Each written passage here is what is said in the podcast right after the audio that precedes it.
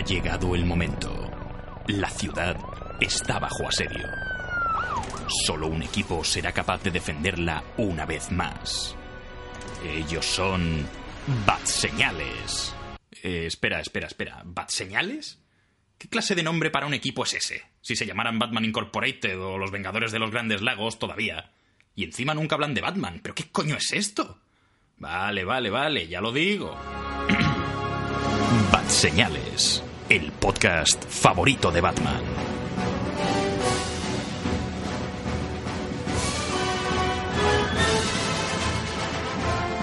Muy buenas a todos, chicos y chicas, queridos oyentes. Bienvenidos a Bat Señales, una semana más, el podcast favorito de Batman, como todos sabéis, los que nos conocéis y los que no. Eh, os habla Imanol de Frutos. Estamos aquí una semana más. Eh, estamos hoy cuatro. Nos va a faltar Isma porque dijo, curiosamente dijo, ay, sí, yo en GCPD me lo voy a tomar con un poco de calma, que son vacaciones, y me pondré a lo bestia en Bad Señales. Y nos está empezando a fallar bastante. Lo vamos a echar seguramente. Sí. Pero bueno, hoy igualmente me acompañan como, como siempre. Tengo aquí a Raúl Bauzá. ¿Y a Europea? Qué chistoso, Balú. que, que jode a Juan porque va a hacer ese saludo, seguro. Exacto, bueno, y bueno, sí, también está por aquí Juan Gabel Roch. Juanga, a ver qué puedes decir. Odio azul. Me ha robado la broma. Devuélvele la broma que se la has quitado. ¿Es que no lo dibujaste en tu mapa? ¿O qué? Y por último tenemos también a Daniel Nadón, por aquí. Hola chicos, ¿qué tal? Yo estoy re chévere. Y si, le- si os gusta la voz de Dani, por favor denle a like y suscríbanse. Suscríbanse. Si les gustó el video y el Audacity, por favor, suscríbanse. Mi familia depende de ello. Familia que no tiene y a la cual desprecia. Eh, Muy bien, en el programa de hoy, ¿de qué vamos a hablar? Pues, como algunos sabréis, las- el viernes pasado se estrenó El Desconocido, película de Dani de la Torre, protagonizada por Luis Tosar, eh, sobre un señor al cual le ponen una bombita en el coche y como salga del coche va a hacer pum pum. Dices, anda, mira, esto es como Speed. Más o menos. un poquito, un poquito, pero sin Keanu, por desgracia. Entonces, vamos a aprovechar el estreno de esta película y hemos cogido lo que llamamos pelis contrarreloj. No nos, es- la- lo que pasa es que estoy viendo la lista y es bastante flexible, porque está por aquí el juego de Ender y es como, a ver, sí, hay una cuenta atrás de, no sé, cinco años. A ver, cuenta atrás, cuenta atrás. Es que teníamos que complicarnos un poco. No iba a, hacer- no iba a ser algo sencillo. Sí, vamos a buscar, vamos a buscar el verdadero sentido de la cuenta atrás, ¿no? Bueno, pues como adelanto, vamos a hablar en el programa de hoy, aparte del desconocido, que la dejaremos para el final, como hacemos siempre, para que aguantéis. Eh, empezaremos con Tomorrowland, película de este, de este año, eh, producida por Disney, que no se comió un colín, cosa que me da mucha lástima. Luego seguiremos con El juego de Ender, la adaptación de la novela. Armagedón, de nuestro viejo amigo Michael Bay. Última llamada y exactamente el desconocido. Así que quedaos con nosotros porque el programa empieza ahora mismo.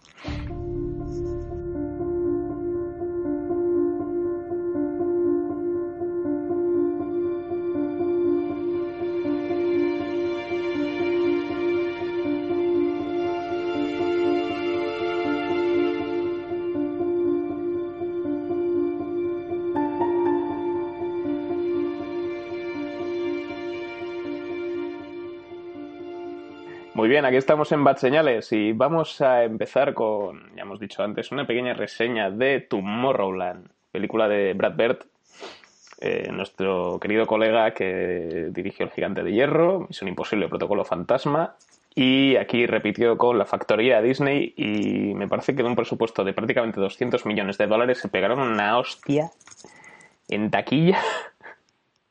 Madre mía, no la vio ni Dios. Es que Disney no sé qué hace con los blockbusters, que blockbuster que hace, blockbuster que se va a la mierda, ¿eh? Si no es Pirata del Caribe, Es que si, no- si son ideas, si son ideas prácticamente que no son secuelas o revisiones de algo, creo que desde Piratas del Caribe que no hay una peli así medianamente original que no que funcione. Porque con John Carter pasa lo mismo. y Piso Perse también. Y- Persia igual. Y, y Llanero Solitario.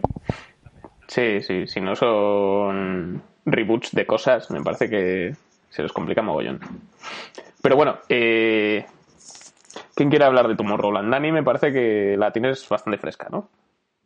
La tengo muy fresca, porque la vi hace poco eh, y todo comprado, todo legal, completamente legal. Y la recuerdo también del cine. Yo no sé, a mí me gustó bastante la película. Aparte sale sale George Clooney a, mitad de peli, pero sale George Clooney y sale Hugh Laurie, que yo a este también lo, a este actor lo tengo un poco idolatrado desde House. Y la verdad es que, mira, el resto del reparto no me llamaba mucho, pero me parece que está muy bien hecha la película. Veo un poco injusto el trato que ha tenido, pero bueno, también es verdad que no es ningún peliculón. Va a ver, la sinopsis. Pues la sinopsis, para resumir mucho, es eh, un grupo de científicos que están en una especie de mundo paralelo o realidad alternativa eh, en la que reúnen a los eh, mayores cerebros, a, la gente más, más inteligente del mundo y crean una utopía donde todos es eh, inventos, no hay, no hay crímenes, todo es tecnología futurista y está bastante bien, está bastante interesante. ¿Qué pasa? Que la idea era hacer unos pins para que todo el mundo pudiera acceder a esta, a esta ciudad utópica.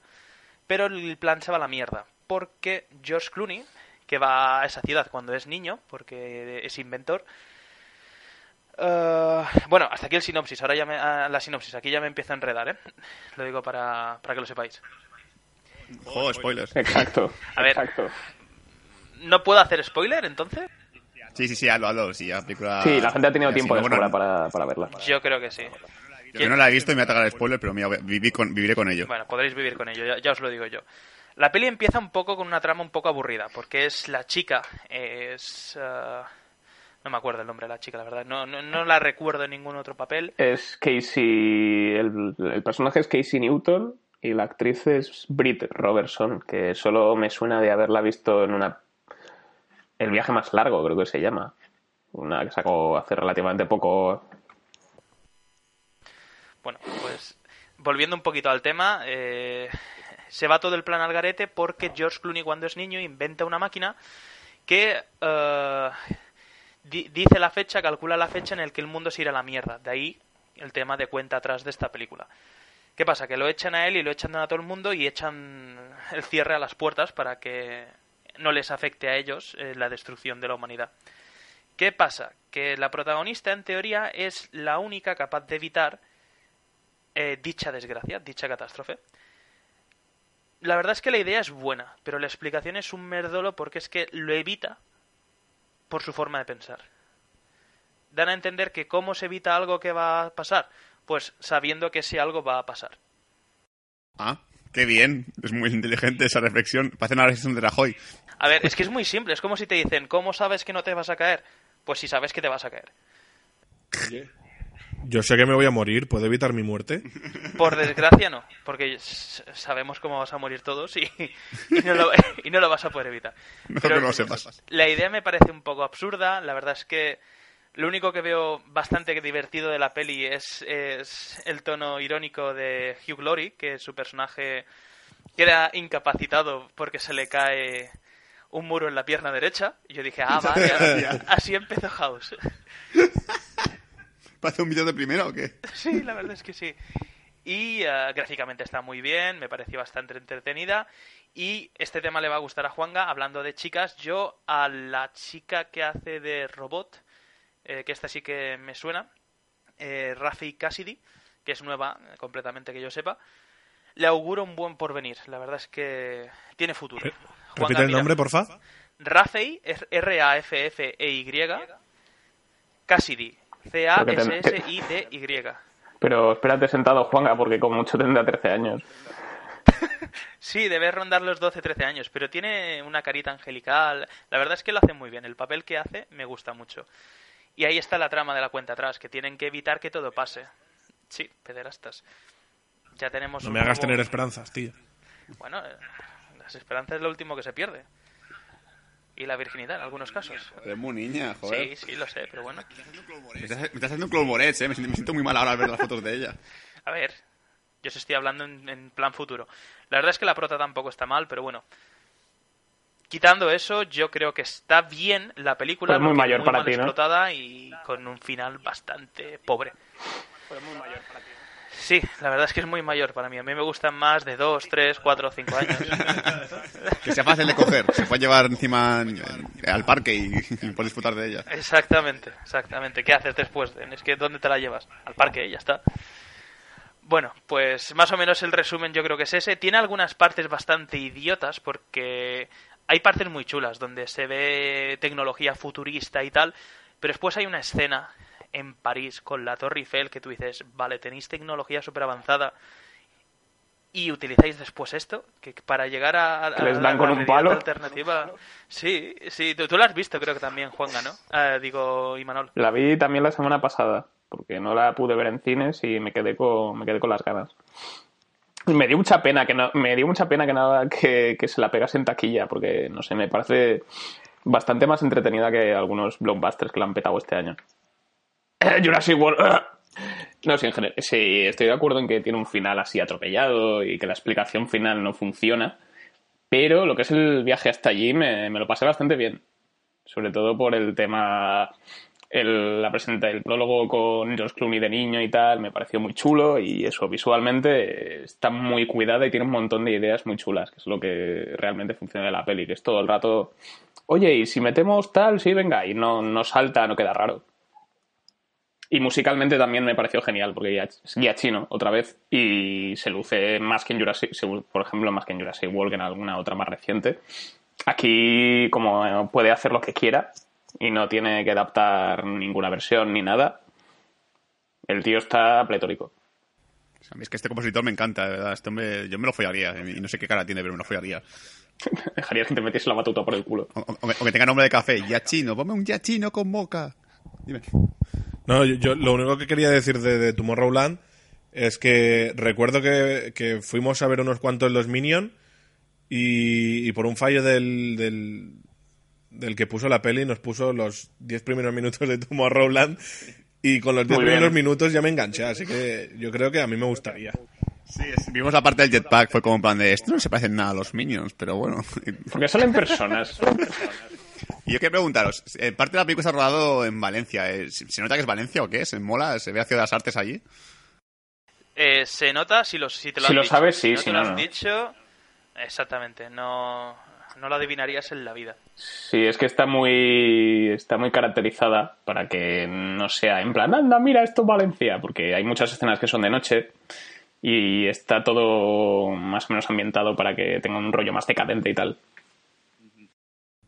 Y a, y a- y a nivel de efectos visuales hay, y acción, ¿cómo lo veis? ¿Es mola la película? Está perfecta. Está súper bien. Yo creo que Sí, sí. sí, eh, referente a todo lo que sea efectos visuales y tal, está muy bien hecha. La parte de los androides, yo me esperaba un truño o un fiasco y está muy bien, está muy bien hecho también. Y la parte de las armas futuristas y los inventos, los gadgets, están también eh, muy bien hechos. Mm, ¿Ves? Parecen juguetes y, y es que parecen de verdad. Es decir, están muy bien. Entonces, por lo que veo, si la película tiene una, una, una banda sonora, buen, buen reparto y, y la imagen, imagen visual es muy guay, lo que falla simplemente es el final. Es lo que veis que no. La trama. La trama. Yo creo que lo que le hace cojear al final es la trama, porque no te acaba de enganchar la trama, te engancha eh, la- eso, la música, la- el aspecto visual, el reparto está bien, es decir, también falla un poco que George Clooney entre tan tarde, porque entra casi casi a mitad de la película y así que sí. Volviendo un poquito al tema de, de pederastia, es, es curioso porque George Clooney conoce a, a la chica esta que, que os he dicho que hace de papel de a- Atina, Acena, es- sí, es Atenea. Ate- Ate- Ate- se llama Atena. Pues la conoce siendo un niño y claro, aquí viene el spoiler, el spoiler del siglo, es, es, el- es uno de los robots. Va reclutando eh, a gente, a científicos, a gente bastante lista para enviarla a esa ciudad utópica. Entonces, claro, cuando conoce a George Clooney, George Clooney debe tener más o menos su edad. Y él, siendo niño, se enamora de ella. ¿Qué pasa? Que siendo adulto sigue enamorado de ella. Y ver ese enamoramiento entre un hombre de 60 años casi con una niña de 13 le da un toque también un poco un poco raro a O la sea, que. Brad Pitt es un poquito guarrete, ¿no? Sí, sí, la O es Damon, que- o Damon Lindelof, que es el guionista. Ah, Uy, ese es un cuarro. Por eso el final es tan atropellado y chapucero, porque es Damon Lindelof. El Perdidos. Es como, eh, si a, gente, a gente le gusta el final, a la gente le gusta el camino hasta el final. ¿Qué Que a la gente le gusta Prometheus, ¿qué coño? Exactamente, yo- es, es el mayor fallo que le veo a este hombre, que el camino hasta ahí está muy bien hecho, pero es que el final es en plan chimpom y cierra el libro, en plan y se acabó. Es como cuando el abuelo tenía prisa por contaros el cuento para iros a dormir y decía y se murieron todos y cierra el libro. Es un poco así, llorabas. ¿no? Es que es que uno guion en plan de, hostia, tío, qué pereza, tengo que escribirlo para mañana. Pff, venga, que al final cura todo ahí en explosión y ya está. Venga, se acaba. Sí, sí, la verdad es que eh, te digo, la trama una lástima que sea tan sosa y al final muy atropellado, pero te digo, el resto vale mucho la pena, vale bastante la pena verla. Yo la verdad es que me sabe mal que la hayan pintado tan mal porque no es mala, no es una peli mala, eh, simplemente eso, que le falla un poco el... Hmm. Por eso que como peli para chavales así veraniega y tal, para mí cumple de sobras.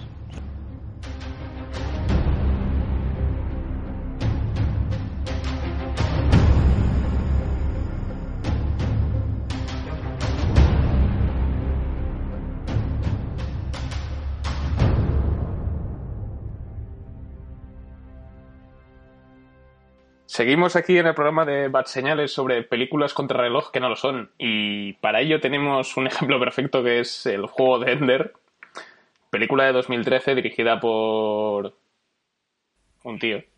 Tampoco me acuerdo. Tanata, tanata, ta. Bueno, cuént- cuéntanos de qué va. Yo, yo, yo, yo veré quién es el director. ¿Quién es el director? A ver, dirigida y escrita está por Gavin Hood. Eso, Gavin Hood. Gavin. Popularmente, popularmente conocido por dirigir X-Men Orígenes, ¿lo ves, no? Eh, aquí yo creo que el tío como que les, les sabotearon menos la película. Y le salió luego bastante aceptable, me gusta por lo menos. Basada en la novela de Orson Scott Card, que aquí servidor y mi compañero Sula la hemos leído, así que comparaciones pues, con el libro se pueden hacer. ¿De qué va el juego de Ender? Es una película de ciencia ficción en la que la sociedad se ha, se- bueno, se ha convertido en un... en- en- ha alcanzado un estatus puramente militarizado y debido a una invasión alienígena que pasó hace varios años por una raza llamada, que lo llaman los insectores, Insectores, sí, es muy original el nombre. Sí, porque ¿qué parecen insectos? Ala. Y entonces uno de, uno de los pilotos que combatía contra esos insectores consiguió derrotar a la nave nodriza de, sacrificando su vida de una forma que no se acaba de, de saber exactamente cómo. Entonces, eh, uno de la escuela de la escuela de batalla, que es la que se ocupa de, de reclutar a jóvenes para entrenarlos y prepararse para la siguiente invasión, eh, eh, recluta a Ender, un chaval excepcional que, cuyo objetivo es conseguir ser el, el comandante de la, tri- de la flota que vaya a enfrentarse a la siguiente invasión. Porque, por lo visto, hay un ataque inminente de varios años. Contra el reloj. Pero bueno, está pro- sí, con super contrarreloj está súper programado para que sea ya. O sea, tiene que ser comandante ya. Te- Solo tienes cinco años para ser comandante de la flota. Oye, es que yo creo que los bichos no son tan malos. Te avisan cinco años antes de que te van a atacar. Tan malos no son. Bueno, que ese también es el giro de la película. Por eso voy a aprovechar, vamos a aprovechar un poco para, para desentrañar, para sen- desengranar un poco la película y hablar un poco del giro. No tiene mucho que ver, pero ya que estamos. En el caso, la, la película en general sí tiene esa sensación de urgencia que no tenía el libro. Yo en el libro, yo lo recuerdo que, que se notaba mucho el paso del tiempo. O sea, ellos sabían que, que lo de los insectores era un tema importante y que acabaría pasando en algún momento, pero todo iba a su ritmo. Y en esta, sí, sí, y aquí en esta es todo más acelerado, solo la película dura apenas dos horas. Entonces muchas de las escenas de entrenamiento de, de Ender se acaban, se acaban perdiendo como lágrimas en la lluvia. Pero vamos, en general yo creo que es un- una película bastante interesante, lo que creo que mola- eh, no mola tanto como Starship Troopers, porque sé que sí que como tiene ideas muy parecidas, Starship Troopers. Yo, de hecho, me la has fastidiado porque mi resumen de esta peli va a ser Starship Troopers 4, eh, esta vez es personal, hemos aprendido a volar. y va a ser mi resumen porque me parece curioso que te hablen de estos famosos insectos y que estos insectos sean capaces de eh, pilotar naves espaciales de una tecnología superior a la nuestra. Bueno, es que no, no invadirían la Tierra si no tienen tecnología superior. Se han dado, visto casos peores, pero bueno. Es como los alienígenas de señales. Sí. Estos por lo menos son, resi- estos por lo menos son resistentes al agua. Exactamente, es que eso fue en plan... Vayamos a invadir un planeta donde nos mata todo lo que hay ahí. ¡Joder, sí! ¡No hay huevos! ¿A que no hay ¡No huevos? hay huevos! que no hay cojones, que no hay cojones.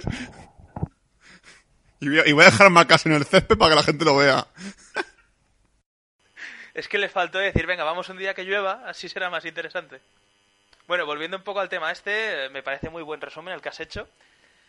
Yo tengo que comentar que me sobran muchas escenas del entrenamiento porque es que les entrenan a, les entrenan a luchar una especie de cuerpo a cuerpo eh, cuando nunca van a luchar cuerpo a cuerpo porque van a luchar desde naves es decir ¿qué creo que intentan explicar? que les enseñan a trabajar en equipo a tener ideas de combate etc, Sí, estrategia sobre todo. pero estrategia, pero es que lo basan tanto en el combate cuerpo a cuerpo que me, que- me deja un poco pillado.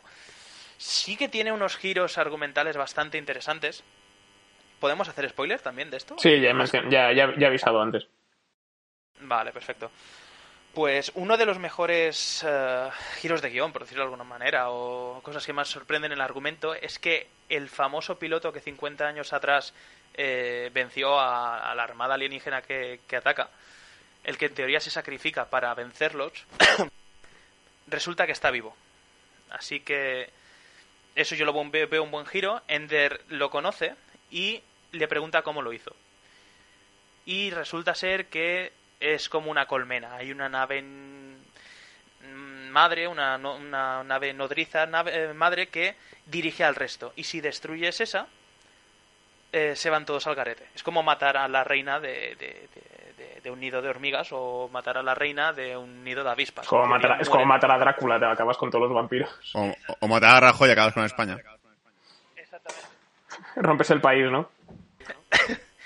La idea es buena. Eh, ¿Qué pasa? Que tienen la idea de que para evitar futuras invasiones y que nos dejen de enviar zánganos, que total envían solo a zánganos, eh, ir a conquistar su planeta. ¿Cómo planean conquistarlo? Pues llevando todo lo que tienen, mandando toda la flota. Por eso yo lo considero una película cuenta atrás, porque es un último intento. Es vamos con todo lo que tenemos, nos lo tomamos con calma, vamos con cinco años de antelación. Y el otro giro, el otro giro, que yo creo que también este ya sí es el definitivo y el que te deja con la boca abierta, es que eh, las supuestas simulaciones que están haciendo para entrenar, la última, que es la del examen, para que, el, para que Ender pase a ser eh, comandante, es en realidad eh, el ataque. Es el ataque que tenían pensado hacer a, a dicho planeta. Y como lo consigue, eso sí, a costa de perder toda la flota, es una misión suicida, es decir, es bastante japonés o bastante musulmán esto. ¡Hala, Akbar! Allah Akbar. Sí que le faltó esto cuando, cuando se, estrena- se estrellaban. Allah Akbar. Es que todavía no estaba de moda cuando se estrenó la peli. Sí, sí, pues e- ese es el otro giro de, guion que está muy bien. Otro giro de guion que es menos, no es menos importante, pero sí también está bien, entre, entre comillas, porque lo de bien es que se dedican a destruir una raza alienígena que nos ataca y el protagonista se encuentra con un huevo, con un- el último huevo de reina que queda en un planeta que no es el de los bichos, es decir, se ve que se van se dedican a conquistar diferentes planetas, pues se encuentra con el último huevo de reina que queda. ¿Qué hace cuando se entera de que ha ganado la guerra contra ellos y los ha exterminado? Pues se, se, se dedica a coger una nave y llevarse dicho huevo, irse a otro mundo y empezar a colonizar de nuevo con esta raza alienígena de insectoides. ¿Estúpido? Sí. Gilipollas también. Es decir, ¿por qué coño estás cre- ayudando a formar una raza alienígena que vino a atacarnos? Es decir, es que que se jodan, es que... Porque pasa? se ¿Que siente no culpable, no entendiste la película. Exacto. Sí que la entendí, pero a ver, eh, te puedes sentir culpable por exterminar una raza Pero que- mañana se te pasa, ¿no?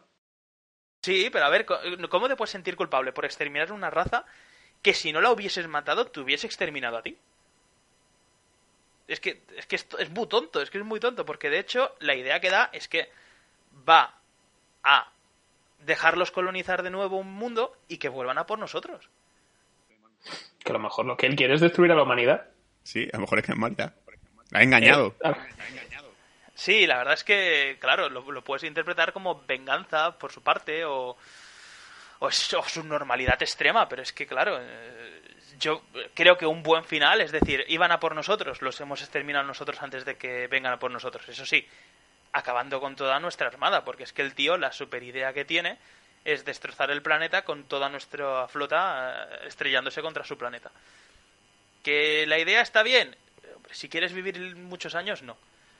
Pero la idea es buena porque él, él- él lo que se dedica es. es a dirigir la flota desde un punto seguro. Sí, efectivo es, ¿por qué? Porque él no muere. Él está dirigiendo las naves desde su casita sentado en su sofá con su mantita y su chocolate caliente. Y está ahí los soldados eh, dejándose dirigir y suicidio power. No sé. Me parece buena, pero el último giro de la película, eso de encontrar un huevo de una reina re- de que, que, que había sobrevivido en un planeta eh, ajeno, pues ¿qué quieres que te diga? O es Masoka o quería hacer segunda parte. Sí, pero bueno, también hay que decir... Es que, es que, hay, es que hay cuatro libros de- del juego de Ender. ¿Y os los habéis leído todos? Solo el primero, que me han dicho que el segundo no tiene absolutamente nada que ver y hay unas movidas muy raras con, con la saga. Dicen que es muy irregular. Porque el segundo sobre todo fue porque el segundo no iba a ser, no iba a ser la segunda parte del juego de Ender, pero como el primer libro lo petó, pues el tío dijo, bueno, le ponemos el nombre de Ender encima y la gente se lo va a comprar. Que, que tampoco tiene nombre de Ender, se llama, ¿cómo se llamaba, hermano? ¿Te acuerdas el nombre? Esta novela de la saga, es que me metéis aquí en un. Sí, bueno, lo la, voz sí. de los la voz de los muertos. La voz de los muertos, vale, sí. Que parece ser que este libro no iba a ser una segunda parte de Ender, pero le dijeron, oye, haz una segunda parte porque la gente le quiere más. Y dijo, ah, pues mira, pues le pongo el nombre y ya está. Sí, están contentos, no sé. A ver, te digo, la trama está bien. Lo que le faltaba a la otra que hemos dicho, Tomorrowland, esta lo tiene, porque la trama es buena, pero es que el giro argumental del final es, es, es malo. No es que sea malo, es que te deja insatisfecho, porque vale que, que, que- que lo entiendes, porque dices, mira, me han engañado, me han mentido, he sido responsable de la muerte de un planeta entero y de nuestras tropas, porque es verdad, la gente dice, ah, ha matado a una raza entera, coño, y se ha cargado a todo su ejército Que también. deje de matar, por Dios, que alguien lo pare. Es que es un parricida Que este. está muy loco, que te pisa la cabeza. Que me llamo Ender, joder. La verdad es que. Por eso te digo, que, que muy bonito y tal, pero... joder, si ya se ha exterminado la raza, déjala muerta. ¿No ves que lo único que vas a hacer es que haya más guerra? No sé. No sé, no sé. Me, me decepciona un poco. Me decepciona un poco, pero eso, simplemente el final. La, la- el resto de la película es bastante espectacular también. La zona antigravedad, eh, la parte de los entrenamientos eh, sin gravedad está muy chula también. No sé. Para mí, desde mi punto de vista, tiene un 6, un 7. Yo, yo iba a decir eso que has dicho ahora de la, de la gravedad. Que yo la he visto una vez, la recuerdo poquito, pero lo poco que recuerdo me gustó. El final ese de que, que has dicho del huevo sí que me dejó como con el culo roto. Y fue, ¿eh? ¿Por qué? Pero los partidos de Quidditch, como los llamo yo, que hacen ahí antigravedad con pistola, es que el partido de Quidditch es, es un ejército pequeño contra otro ejército pequeño de niños. Pero eso me moló y sobre todo la, la técnica que hace al final de cubridme todos y vais muriendo poco a poco. Bueno, cada, cada tiro le- les inmo- inmovilizaba. Y dice, bueno, me cubrís, morís vosotros poco a poco y yo llego hasta, hasta el, donde tengo que llegar. Y fue, bien, tú eres un buen coronel. A ver, es que, te es que lo estáis pensando como, como una maniobra real y él lo que hace es adaptarse. Dice, a ver, si solo los inmoviliza y no los mata, pues voy a usarlos de escudo humano. Si los mata, voy a hacer otra cosa. A ver, la idea es buena, porque es- esa idea es la que utiliza después el resto de la peli. Es en plan, que mueran los demás por mí. Y, y luego también quería destacar, ya que tú has destacado a la chica de, de Tomorrowland, Querías destacar a esta. Sí, yo tengo que destacar a, a la chica de aquí, que he, he mirado en Google, que se llama Hailey Steinfeld. Sí. Esta, salen, esta es la de dando la nota 2 que, que hablamos en algún podcast anterior, Dani. Correcto, sí, fallo mío. Yo creía que era la de Avatar. Pues es. Pues esto es la chica de. Es la chica del juego de Ender también. Pues es muy mona, muy Es mona. Eh, Es muy mona. Y canta pero- bien, ha sacado un disco ahora. Sí, lo he visto en YouTube, ya en mi casa cuando llegue lo oigo. Lo oyes, ¿no? solo lo oírlo, ¿no? Tengo buenas noticias para ti, Juanga. Eh, este año cumple 18. Bien. Hollywood, ahí voy. Hollywood, allá vamos. Pues ya no me interesa. Pues así como mucho destacar, bueno, que no hemos dicho tampoco hablar un poco de reparto, que también aparte del Asa Butterfield, que es el protagonista, que es el que hace Dender, que este salió, eh, si no me equivoco, en la invención de Hugo, es el protagonista. También está Harrison Ford haciendo del coronel Pollas, que no, no me acuerdo el nombre. Con el Capitán Capullo. ¿Te imaginas con el Pollas? Y luego también está la que va a ser Olivia, no sé qué, que es la, chica negra que va a aparecer ahora en Escuadrón Suicida, que es mm, la que está de moda desde que hay señoras. Esta mujer se ha puesto la Sí, la de, la de que sale en la de How to Get Away with a Murder, una serie que se está haciendo muy popular ahora. Bueno, y decir que, que es que ha sido dos películas que no son mucho contra el reloj, pero el juego de Tomorrowland tiene mucho en común, porque las dos no se comieron una mierda. Ninguna de las dos. Y son películas que están bien. O sea, yo Tomorrowland no la he visto, pero el juego de Ende me acuerdo que, que le dieron palos por todas partes porque aparecía la típica película de saga juvenil, rollo que, que está co- como estaba de moda los Juegos del Hambre, Crepúsculo, toda esta mierda, pues que pero un poco de eso. Sí, los bestsellers de Sí, Durillo. exactamente. Y juego de es una película que es mucho más adulta de lo que parece. No parece una- es una película para adolescentes, pero también para adultos. Es decir, no te vas a aburrir si es un tío que tiene más de 30 años. Y la película está muy bien desarrollada, eh, tiene buen ritmo, y eso es una pena que no se comiese nada porque, porque eso, porque además el tráiler era feo de cojones, todo hay que decirlo. Hermano se acuerda que el tráiler era el típico de, "Buah, esto es la típica mierda que me voy a saltar. el- sí, sí, el marketing no llamaba nada, no llamaba nada la atención. Era, esto es un divergente otra vez con, con niños en el espacio ahora. Pero sí, la verdad es que la película, de verdad es que si no, si no sabéis cuál es y tal, os recomiendo que la veáis porque está, está bien, es buena. Y, la- y el libro también. Sobre todo el libro, el libro es muy bueno. Súper entretenido. Es Me lo leí en, en, cuatro, en cuatro o cinco días, o sea, es un es súper me engancha mogollón. Además hay como cinco veces más, más prácticas que, que en la película y no se hace largo, por eso. Están muy bien explicadas y es súper dinámico.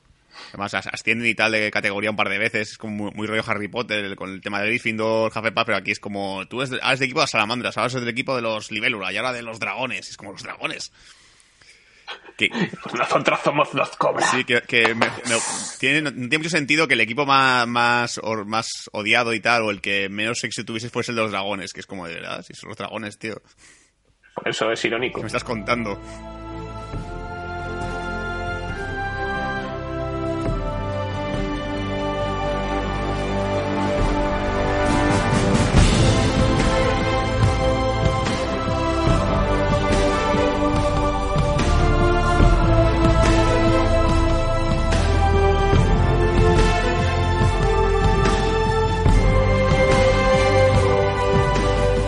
Llegamos al Ecuador del programa de Bad Señales. Vamos a remontarnos al año 1998 con una película de ciencia ficción dirigida por Michael Bay, protagonizada por Bruce Willis cuando tenía pelo, Ben Affleck cuando era mal actor y Liv Tyler cuando, bueno, sí, siempre ha sido hija de- del cantante de Aerosmith, así que ella no cambió demasiado.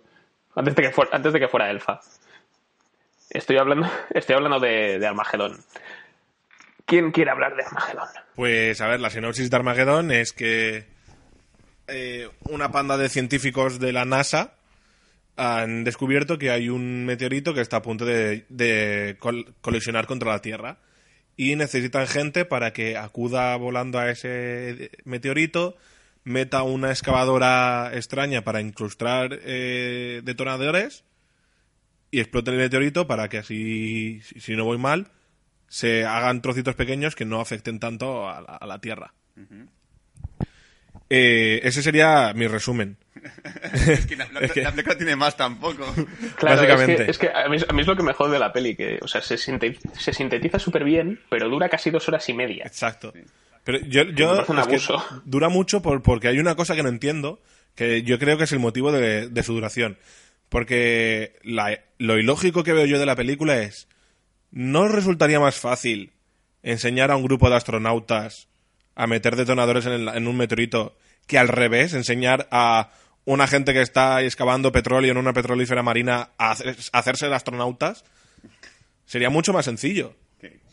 Sí, tendría más lógica, pero es que si no, no O tendríamos. sea, es que si no, no sé una comedia que es lo que Michael Bay sí que hacer. teníamos, sí que ten- claro, sí que tendríamos película, pero no se, no se lo pasarían tan bien en el proceso, ¿sabes?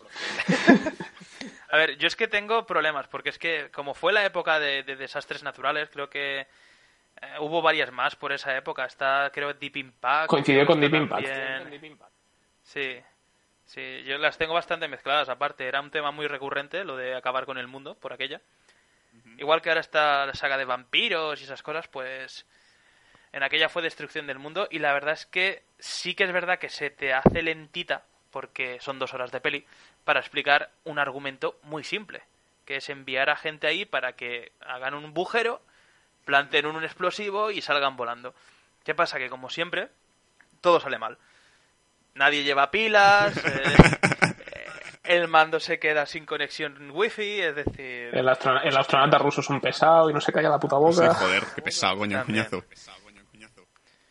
Sie- Siempre hay fallo de cálculo, siempre es en plan, oh no, se está acercando a la Tierra, está cogiendo más velocidad. Eh, hay órbita, era lógico. eh, ¿Quién te paga? Es decir, ¿sois la NASA o, o sois de los chinos que habéis.?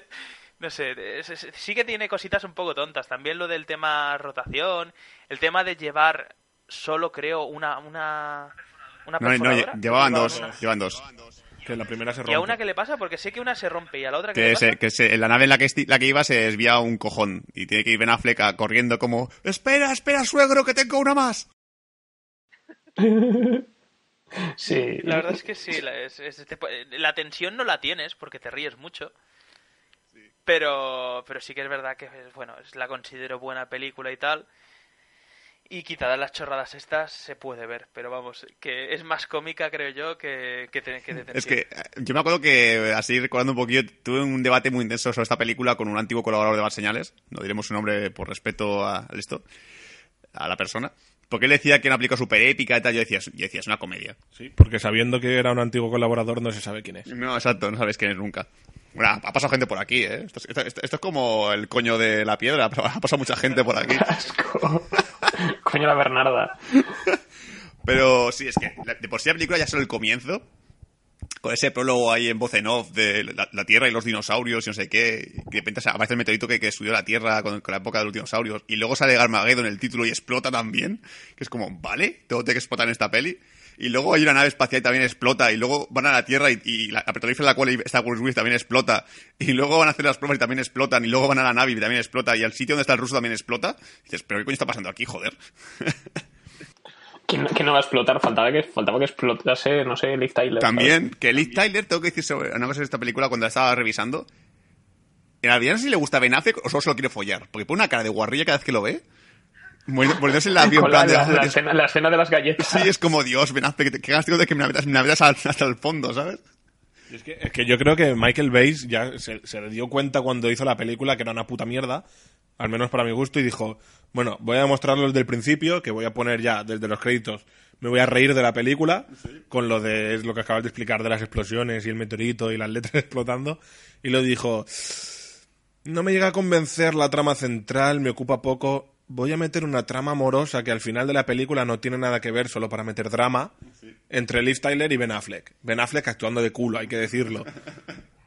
Que además, que no es el único acto de culo, porque mira, mira que Bruce Willis me gusta, pero en esta película hace un ridículo que a- si no voy mal gano el premio Razzie a, a peor actor. Pues no lo sé, pero. A ver, yo tampoco lo he visto especialmente mal. A mí, de los que más me gusta de la peli es Steve Buscemi, como siempre. O sea, si yo preferiría 50 veces que estuviese el peso cómico repartido entre Steve Buscemi y, y Michael Clark Duncan, que es el negraco este que, hizo de Kingpin, que murió hace un año y pico, si no recuerdo mal. Si estuviese la comedia repartida entre los dos y te carga y los demás que sean gente normal o que haya menos astronautas, yo creo que estaría mucho mejor. Murió, murió hace tres años ya. ¿eh? Ya tres años, joder. ¿Cómo está la vida? es que encima es, que es una lista de personajes cómicos que tenemos. El gordo, que solo habla de comida. El vaquero, que es el... Owen Wilson, que es el típico tejano. Sí. Y El que luego tiene una parte dramática que es un jugador de, casi- de, de casino, de póker y toda esta mierda, que es un adicto al juego. Que no es que, que se, que se gastaba la pasta. Steve Buscemi, que es un putero y un salido. El negro que es un exconvicto. Sí. Y entonces el rollo es como, venga, vamos a juntar al típico grupo de bastardos para que hagan una misión suicida al quinto coño. Y mientras tanto hacemos una hacemos un, un gag de media hora de ellos entrenando para ser astronautas. Que es un gag casi de media hora, ¿eh? Media hora de la es peli eso, es que yo, estaba viendo, la- estaba mirando, el, el- estaba controlando el tiempo de la peli, porque me estaba aburriendo un poco. Y veo que voy por el minuto 50 y todavía no han despegado. Sí, hostia, joder. Si es que es así. Y es como, es una, o sea, además es que la, te plantean ya lo que tienen que hacer al, al minuto 20 de, oye, tenemos que hacer esto, vamos a salir echando por patas y no sé qué, y tenemos que llegar al espacio y reventar el meteorito. Y dices, vale, de puta madre. Y están con la secuencia de montaje del entrenamiento, que me importa dos, dos mierdas, que debería durar como mucho tres minutos, y llevas ahí un cuarto de hora. Es que en esta película, al revés de los juegos de Ender que dicen tienes cinco años o la Tierra será destruida. No, corre, corre, y vamos a hacerlo ya. Aquí dice tienes dos días o la Tierra será destruida. Tranquilo, vamos a tomárnoslo con tiempo. Es como en, en- que no lo hemos mencionado, pero The Dark Knight Rises también es una peli contra reloj. Que le pasa lo, que le pasa más o menos lo mismo, ¿no? Dice, tengo dentro de 40 días voy a reventar Gotham City. Y dices, bueno, vale, sí, caos en las calles, no sé qué, vale, tal, secuencia de montaje, Batman se recupera del dolor de espalda y de repente quedan dos putos días. dices, vale, Explosivos y tiempo libre. anda como Los Ángeles. Sí.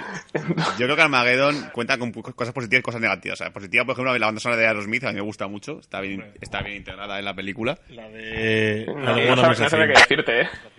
Exactamente. De hecho, estuvo nominada a Mejor Canción. Pero todo lo de, pero incluso el reparto, bueno, Bruce Willis tuvo nominado a Ratchet, pero a mí Bruce Willis tampoco me parece que esté. Lo que pasa es que Bruce Willis creo que se, nota que es una comedia porque todo lo que dice lo dice riéndose. ¿Sabes? Cu- cu- Cuando, empieza, Sí, ya, ya empezaba, ¿eh? Sí, a hacer eso. Cuando, cuando persigue a Ben Affleck con la escopeta disparándole por la, por la, la, la petrolífera, se está tipo escojonando, ¿sabes? Es como, ven, ven, por ti está ahí mi hija, te voy a pegar un tiro. Y se está partiendo el culo de risa. Voy a matar a Ben Affleck por fin. Voy a hacerles un favor a la humanidad. Y Ben Affleck se pasa toda la peli gritando que tengo razón, que tengo razón. Toda puta peli. Da igual lo que sea, el problema que sea, que Ben Affleck dice que tiene razón. Es decir, si de repente Bruce Willis llega al baño y dice, le ha preguntado a Ben Affleck, se ha tirado la cadena, y, Ben Affleck diría que no, solo por jorobar. Que no he tirado, joder, que sí, que, estoy seguro que es así. Y es como que la película, pues...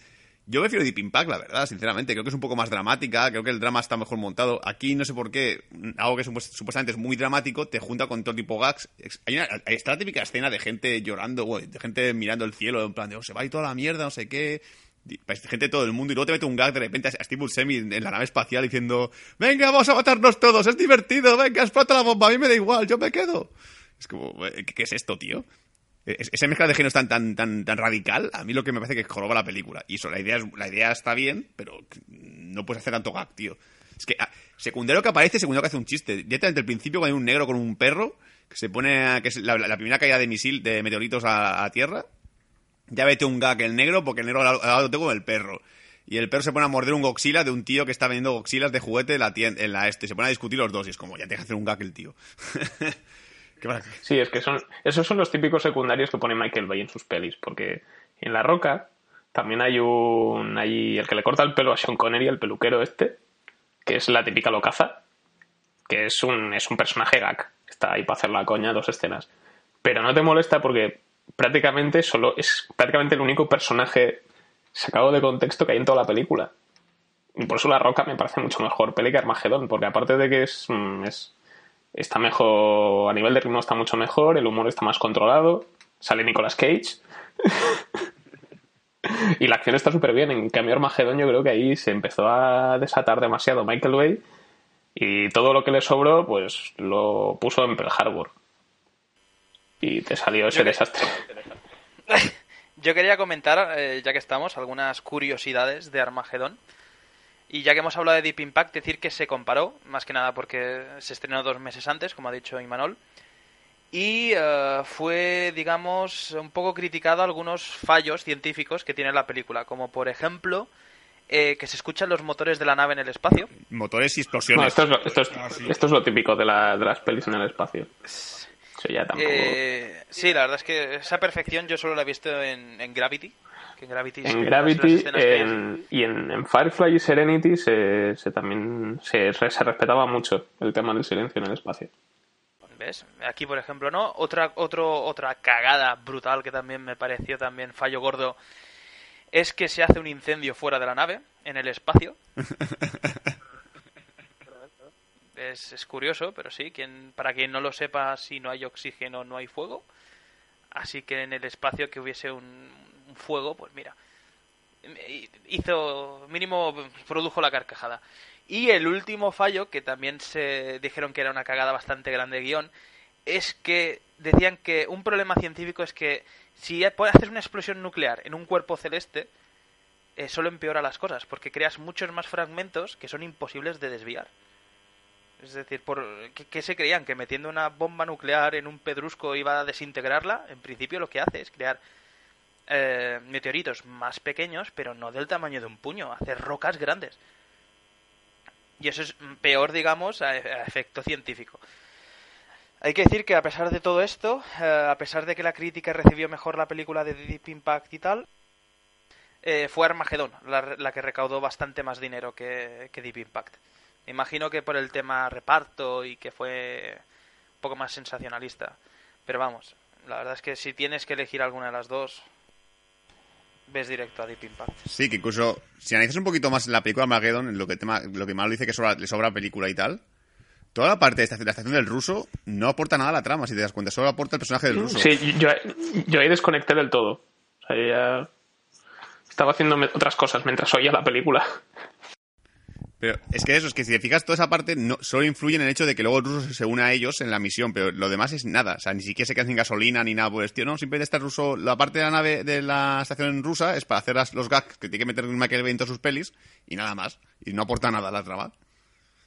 Es como la, pelea que tiene en el bar Steve Buscemi con un, con un tío en, el, bar de putas, tampoco afectan a la trama. Son todos gags que va metiendo él porque tiene que meterlos sí o sí. Y no puede eliminar del, del montaje porque si no se queda sin más chiste la película. Y es lo que, lo que hace que la película sea, más lenta. Que digas, tío, que sueña la puta nave y se vayan a destruir el meteorito los cojones, macho. Llega un punto en el que dices, joder, ¿sabes qué? Que el meteorito se esté contra la Tierra, mejor para todos. hay mucho imbécil en la Tierra. Y también hay que decir como curiosidad que, pues si alguien le, da ganas de verlo, hay un cambio de Michael Bay en la peli que me di cuenta cuando lo vi, que hace el científico de la NASA, que está por ahí haciendo el parguela. Y dices, anda, mí está ahí. Sí, sí, sale dos planitos ahí con su pelazo. Con su pelazo negro, en plan de, ah, mira. Tiene una cara de cabrón que no puede con nada. Y lo dicho, bueno, Armageddon no podemos decir si la tenéis que ver o no tenéis que ver, porque creo que todo el mundo la ha visto ya. Y si no la has visto, pues mira, pues. Eh, lo bueno de la película es que como es, es accesible, no es una película que necesites estar concentrado al 100%, ni tengas que tener un nivel de cultura máximo, es como... Para desconectar neuronas va muy bien. Y detenida es, hasta el punto de... La, a mí la primera vez que la ves, la segunda ya no creo que tanto.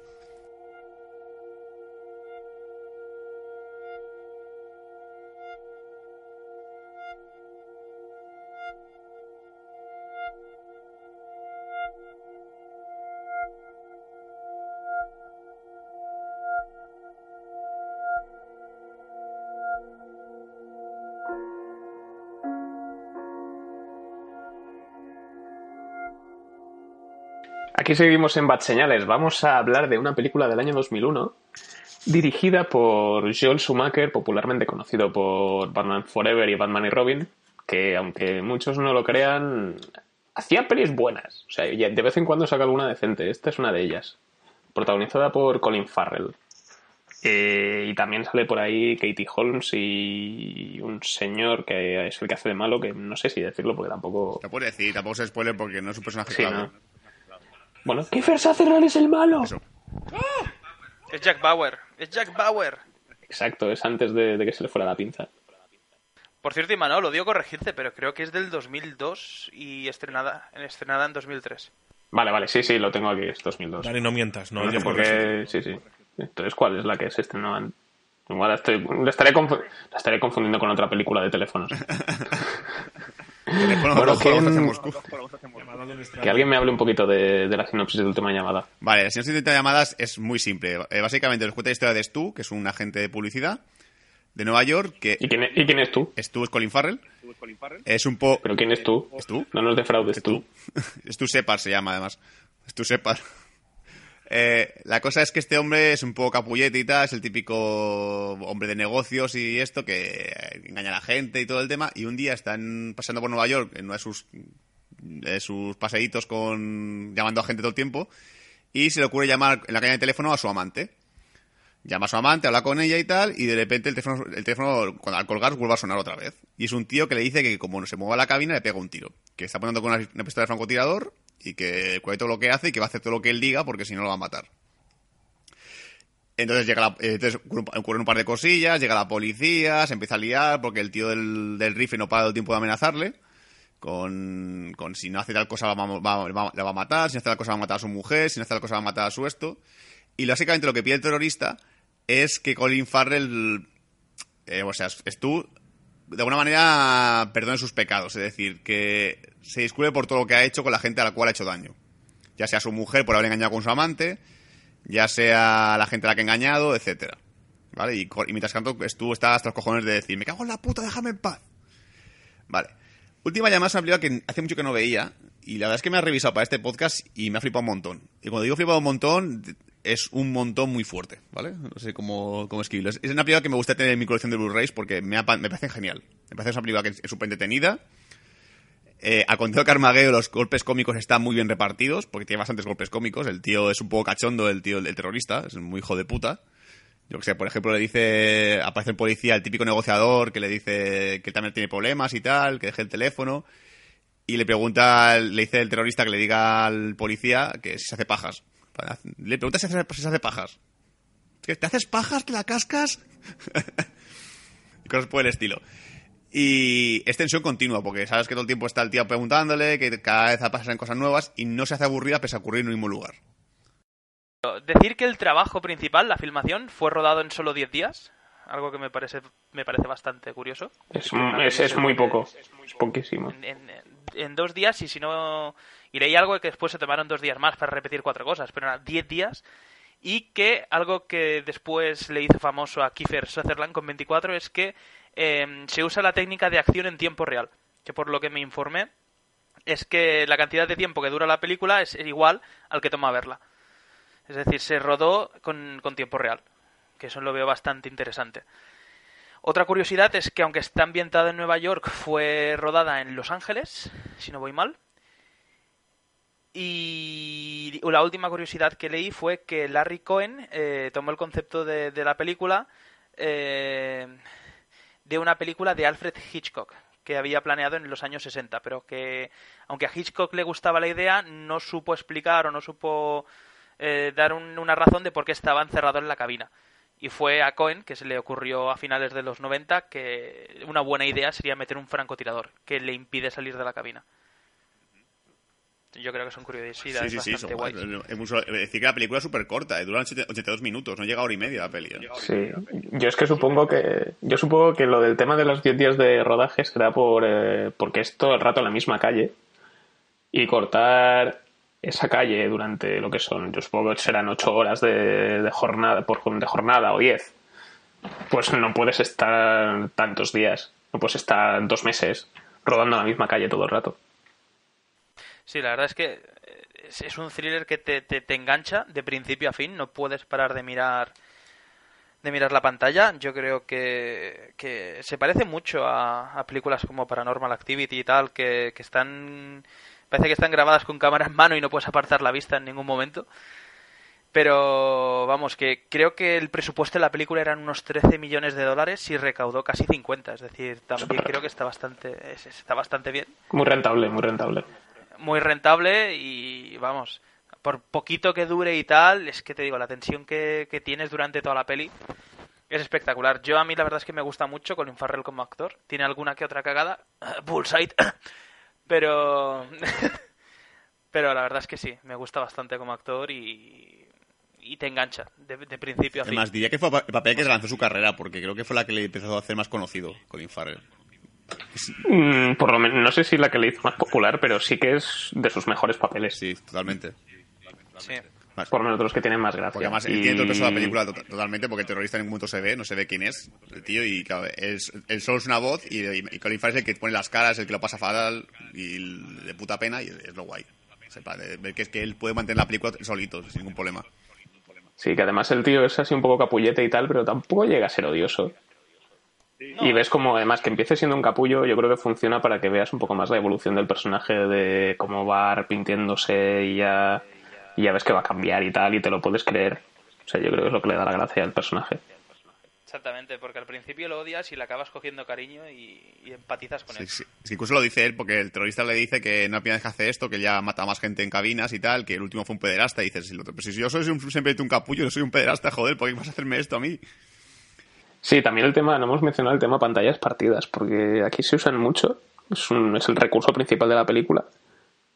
Y ayudan muchísimo a mantener el, ritmo de, de la historia a pesar de, no cambiar de, espacio ni que el personaje se mueva de sitio. Ayuda muchísimo.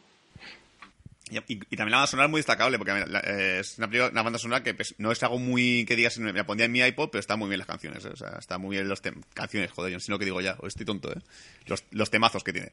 Es decir, tiene tiene un par de apuntes y tal que mantiene la tensión y que ayudan a, mantener el ritmo de la peli de, hostia, vale, lo estoy pasando mal porque estoy nervioso y incluso os diría que de las películas de terroristas con bombas, que iba a ser un poco la sinopsis, iba a ser un poco la idea de este podcast. Me gustó más, me gusta más que Speed 1 y 2 y me gusta más que la que vamos a hablar la última, que es el desconocido. Personalmente, a mi última llamada la veo más completa que el desconocido. Y eso que el desconocido, que en su momento ya hablaremos, es, una película que te pone muy nervioso. Sí, lo que pasa es que esta, esta sí que funciona mejor en cuanto a ritmo. Esta está, esta está mejor calculada, eso sí y mejor montada en algunas cosas. Ya sea porque dura poco y porque eso, porque la, película. Y la voz. Eh, ah, también hay que decir también el doblaje de castellano de última llamada, que sé que Keith Sutherland tiene una buena voz y tal, pero el doblaje en castellano de la peli está muy bien. La voz del terrorista está de puta madre. Es típica voz que enamora. De ojo, qué sexy. Ojo, espero que lo mates. sí, sí. Tú debes ganar porque tienes la mejor voz de todos. Uh, yo un último apunte que haría, eh, ya que estamos con el tema giros de guion, eh, también tiene un giro de guion esta película al final, eh, que es que, bueno, quien no la haya visto que se joda. Haberla visto. habéis tenido 13 años para verla que os jodan. Sí, yo creo que tiempo habéis tenido.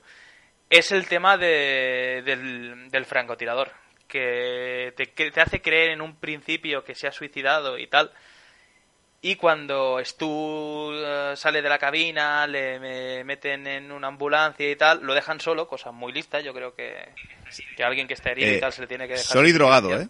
Solo y drogado, ¿eh? Solo y drogado.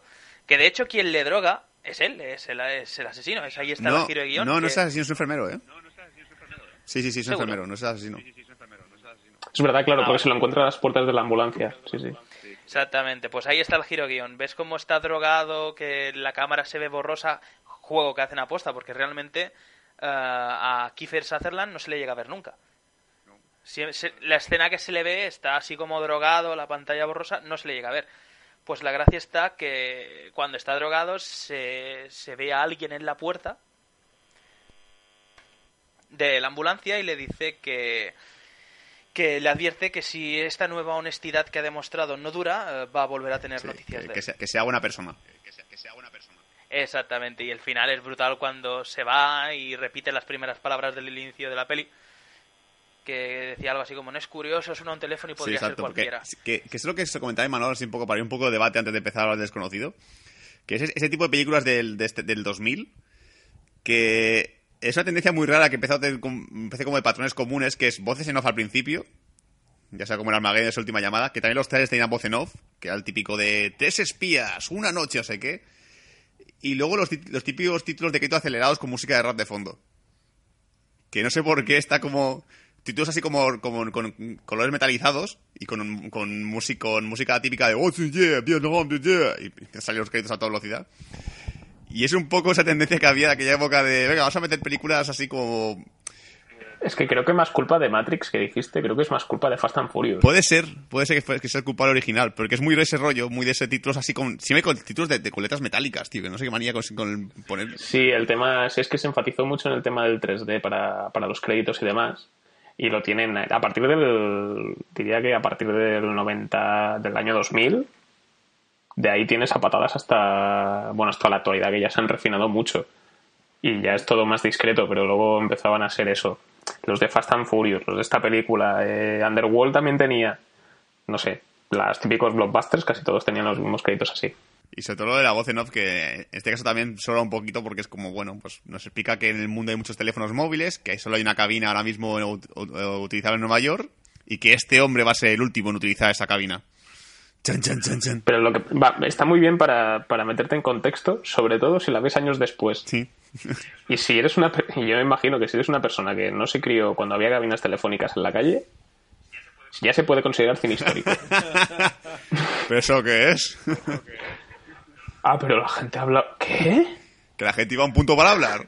¿Qué cojones? Qué raro. ¿Qué monedas?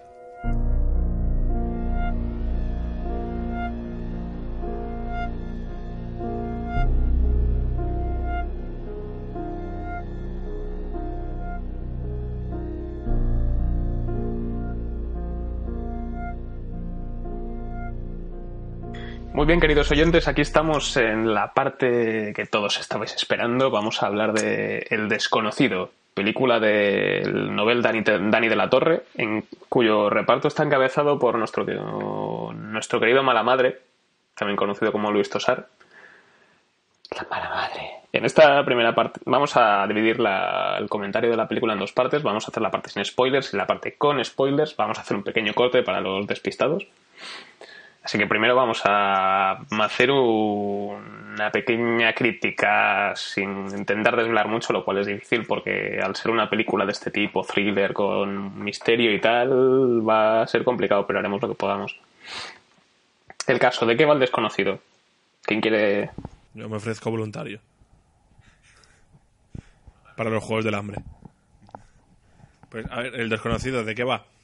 Eh, trata de Carlos, que es nuestro querido Luis Tosar, que va, coge el coche eh, para ir al banco en el que trabaja, en el cual es director de banco, y ese día lleva a sus hijos al colegio, los lleva él en el coche. Mientras va de camino al colegio a dejar a sus hijos, llama a su móvil un- un- una persona y en el móvil aparece el número desconocido. Lo coge y esa persona, la voz de un hombre, le dice, Carlos, no me conoces, pero en los asientos de tu coche he puesto una bomba. En el momento en que alguien se levanta del coche, ¡boom! explota. Y lo que quiere este desconocido es que le dé todo el dinero que él tiene en el banco, más no sé cuánto más, más Le, 400 das- le pides ses- los, los 67.000 euros que tiene en sus cuentas Exacto. personales y 400.000 del banco. Exacto, pues los quiere para él. baja. Que quiere que haga ya el, la transferencia o si no hará explotar el, el coche, porque también tiene un, un detonador él, él. Y en la peli trata de eso, pues de Luis Tosar intentando hacer todo lo que posible para proteger a sus hijos y protegerse a sí mismo, intentando hacer las transferencias al desconocido que le da la, la cuenta bancaria, todo para impedir que el coche explote. Y se lía muchísimo. Y no se puede decir más porque si no ya es spoiler. Exacto. Exacto. Eh, es como Armageddon la premisa de corta, pero esta, esta es más intensa. Sí, en, este, en esta pasan cosas y no, y no, son- no y no graciosas. Eh, yo, bueno, ¿qué decís sobre el desconocido de crítica? Vale, lo primero de todo decir que para si vais a verla al cine estos días o lo que sea, tomaos antes una valeriana o un tranquilizante, ¿vale? O no vayáis. Sí, tío. Yo salí, ata- yo salí atacado, Es que ¿eh? esa película te pone muy, muy, muy nervioso. Diría incluso que las películas que hay de tensión que yo he visto, diría que me han puesto nervioso. Pero nervioso porque, no solo por el hecho de que le puede pasar algo al protagonista, sino por los personajes que hay, que tiene un ataque de histeria de darle dos hostias cuando puedas. Es, es película, como digo yo, de quitar a la pantalla, ¿vale? De, de quitarle la pantalla y decirle, ¿os queréis caer de una puta vez que está hablando Luis Tosar? Joder, dejadle hablar, coño. Se está hablando a la vez y no me entero una mierda. Poco ese rollo, ¿vale? Pero es que ah, no solo histeria. Yo cuando salí del cine dije, vale, hay personajes histéricos, pero aparte de histéricos son gilipollas. Son imbéciles. Ese es el debate que luego, ese mejor debate lo ponemos en spoiler mejor, ¿no? Porque sí, porque lo- No lo considero spoiler, Sí, pero mejor. lo hablamos de largo ahí. sí, sí, porque hay personajes que es cierto que, hay- que nos ha cabreado bastante la película porque son un poco imbéciles, pero bueno, Ima- Imán me dice que no, así que tenemos un momento su debate porque él considera que sí que está bien, está bien pensado. Eh, ¿Qué decir de la película? La película va muy a saco, es decir, si hablamos de pérdida de ritmo, yo no detecto ninguna. La película siempre está acelerada, siempre ocurren cosas, como mucho hay un par de momentos de reflexión, un par de momentos de, de esto, pero siempre tiene un, algún momento dramático que hacer. El drama está muy bien hecho en la película, está muy bien montado. A mí personalmente hay partes que me han llegado a emocionar incluso un poquillo. y los personajes están muy bien, incluso personajes que al principio son un poco odiosos, que son los niños, que al principio son un poco insoportables. Luego poco a poco te acostumbras a ellos. Es como, porque a veces a, sobre todo a la niña, a la niña se hace falta, a la niña se hace falta verle el móvil lo que pone para darle dos hostias. pero, es lo, pero es lo típico que pondría alguien de su edad también. O sea, no... Sí, sí, el momento en el... O sea, yo, yo es que creo que funciona a favor de la película que sean niños hostiables. Sí. Porque, o sea, yo cuando, yo con mi, con mi hermana, cuando éramos pequeños, yo era igual cuando iba alguien de coche, ¿sabes? Entonces, y, y, además está bien porque no son insoportables todo el rato, que eso es lo que desgraciadamente suele pasar en películas que tienen protagonistas niños. Que es que no, no cambian. Y estos, por el tema de la tensión y por las cosas que pasan, ellos se acaban poniendo cada vez más serios también. Sí. yo estoy de acuerdo con Sul con lo de la hostia, la niña con el mensaje. En el momento en que ves escrito en su móvil, mamá llama con Y a la policía. Tú dices, ¿en serio llama con Y? No, no, pero, lo peor es, es, es, un pequeño spoiler de la peli que tampoco es, es relevante, que es cuando le dice el, eh, Luis Tosar que le esquiva a la madre diciéndole, me ha pasado esto, la bomba, dice la toma de por WhatsApp y tal, que lo que pone la niña es, mamá, papá, eh, papá está todo rayado. y dice, ¿qué hace en plan? De, ¿qué, ¿Qué es esta mierda? que se ha chinado. Que papá se ha rayado, no sé qué, y que, que, está chungo porque dice que ha puesto una bomba en el coche. Eso es que está burlado. faltaba eso. Papá está, papá está burlado. Papá está burlado, no sé qué dice de una, de, una bomba, no sé qué, esa bolsa te petas hasta el culo. y... Papá fuma en el coche. A ver, aquí creo que la película tenemos aquí tres puntos de vista bastante diferentes, porque a Juan, por ejemplo, no le gusta nada. Nada. A mí me ha parecido que está bien, pero hay cosas que me han cabreado bastante. Es decir, tengo ese punto amargo de me ha gustado y no me ha gustado, y a mí le ha gustado bastante. ¿Vale? Así que lo, esto aquí. Sí, yo, yo, estoy, yo estoy sorprendido de mí mismo, ¿eh? te sí, lo juro. Me Manuel. O sea, no pensé que me gustase tanto. Pero, eh, ¿Por qué os digo esto? Porque os podemos hacer nuestra crítica, podemos decir si la película es buena y tal, pero está claro que cada uno va a ver un punto de vista diferente. A menos nosotros que somos un poco iguales, que seamos un punto de vista tan diferente cada uno de los tres, quiere decir que te puede gustar mucho la peli, te puede. Yo creo que depende de la persona también. Sí. Sí. Si es una persona que pasa muy, de muy poco los, los fallos de guion, eh, pues como Juanga, pues no le gusta la peli. En mi caso, si, tampoco te gustan, pero valorar lo positivo y dices, bueno, tiene cosas positivas la película, voy a intentar ser un poco razonable, decir, no, no es mala peli por esto, por fallos de guion, que para mí sí que tiene muchos, pues te, te pasará como a mí y te gustará a medias. Y si, como Manol, decides hacer salto de incredulidad, como se diga, decir, bueno, tiene chorradas, pero como no las he visto, me da igual. sí, es que, es que no las veía porque estaba súper metido en la peli. Sí, pues... Te lo juro, es que no, no sé qué coño me pasó. Pues eso, te gusta también la película y tal. Y, he dicho, para ser una película española, que es lo que, me, lo que yo siempre menciono en las películas españolas, de como el Anacleto y tal, es una típica película de bombas con el toque español. Sí, además está a nivel técnico, o sea, a nivel de presupuesto y tal, no han escatimado en absolutamente nada. O sea, es, es una es, tiene pinta de, de peli cara de Hollywood con, con medios, con sus helicópteros, su despliegue de extras y coches de policía y persecuciones bien rodadas. O sea, no. Visualmente te esto, llena. Esto es lo que, lo que he comentado también. antes con Dani fuera micro. Que vi un, una entrevista que vi de Luis Tosar con, en, en, en Canal Plus. Luis Tosar dijo eso, de que. Creo que dijo que creo, creo que dijo que fue la primera película española en la que se ha intentado centrarse en la tensión, es decir, que sea típica película americana de hay un asesino, hay una bomba, vamos a estar en tensión los minutos que dure, todos los minutos que dure la película. Y luego dijo que, que había costado muchísimo, tanto económicamente como en preparación. Porque, además, justo cuando decía eso, aparecía la escena en la que, en la que está en la plaza. Porque yo, eh, esa escena sí que, sí que la, tengo, la, la quiero rescatar porque el, los coches de policía y el helicóptero lo que hicieron ahí, que lo, lo hicieron ellos, sí, sí, sí. es brutal. Es muy guay. O sea, de momento en el cual me, me da cuenta que los, los, la policía tiene helicópteros aquí, que yo pensaba que no teníamos presupuesto para tener helicópteros. Y... Aquí, aquí, en Mallorca dudo que tengamos presupuesto. En, en Galicia, que está rodado, posiblemente. Y es que cuando, cuando está el tío conduciendo toda hostia, llega a la plaza y de repente se le pone el helicóptero delante. Esa, esa, esa, escena esa es muy guay, es como, hostia puta. Yo dije, me cago en Dios. que se puede hacer esto en España. sí, no. Pero es que creo que además, creo que además está rodado a huevo, creo que el helicóptero no es digital. No, no, el helicóptero, el helicóptero no, es de verdad. No o sea, no si fuese una película americana, le ponen helicóptero digital seguro por cojones, porque es una escena peligrosa, es una escena que coño, que requiere un movimiento, un giro de helicóptero a lo bestia, y dices, esto, esto, esto es muy peligroso, encima con el actor metido dentro del coche. Y aquí no, no, con dos cojones lo hemos hecho y muy bien. Más se nota que, que Sí, el, que el director quiere que- presumir de medios y tal, porque hay planos y tal que se da, que nos quiere enseñar que, el- que tienen pasta para hacer la peli, ¿sabes? Hay un plano, por ejemplo, que es que está tipo siguiendo un artificiero, ¿vale? El plano, el plano La secuencia secuencia artificiero la- que la se ve en esa película que hay. ambulancia, se ve los bomberos, se ve a todo el mundo. Es como, mirad la pasta que tenemos que podemos poner cortar una calle y llenarla de coches hasta, a tomar por culo y de secundarios. Y luego la cámara empieza a subir, se va al cielo, se convierte en un plano prácticamente cenital y de repente se pone un helicóptero delante de la Sí. cámara. Exacto, es como, joder, tenemos pasta. Yo, yo, yo quería hacer un aviso a, a la gente de Galicia. El si alguna vez habéis querido robar o hacer un crimen, ese era el momento, ya lo habéis desperdiciado, ¿eh? Porque toda la policía, bomberos, ambulancias y todo eso estaban en el rodaje.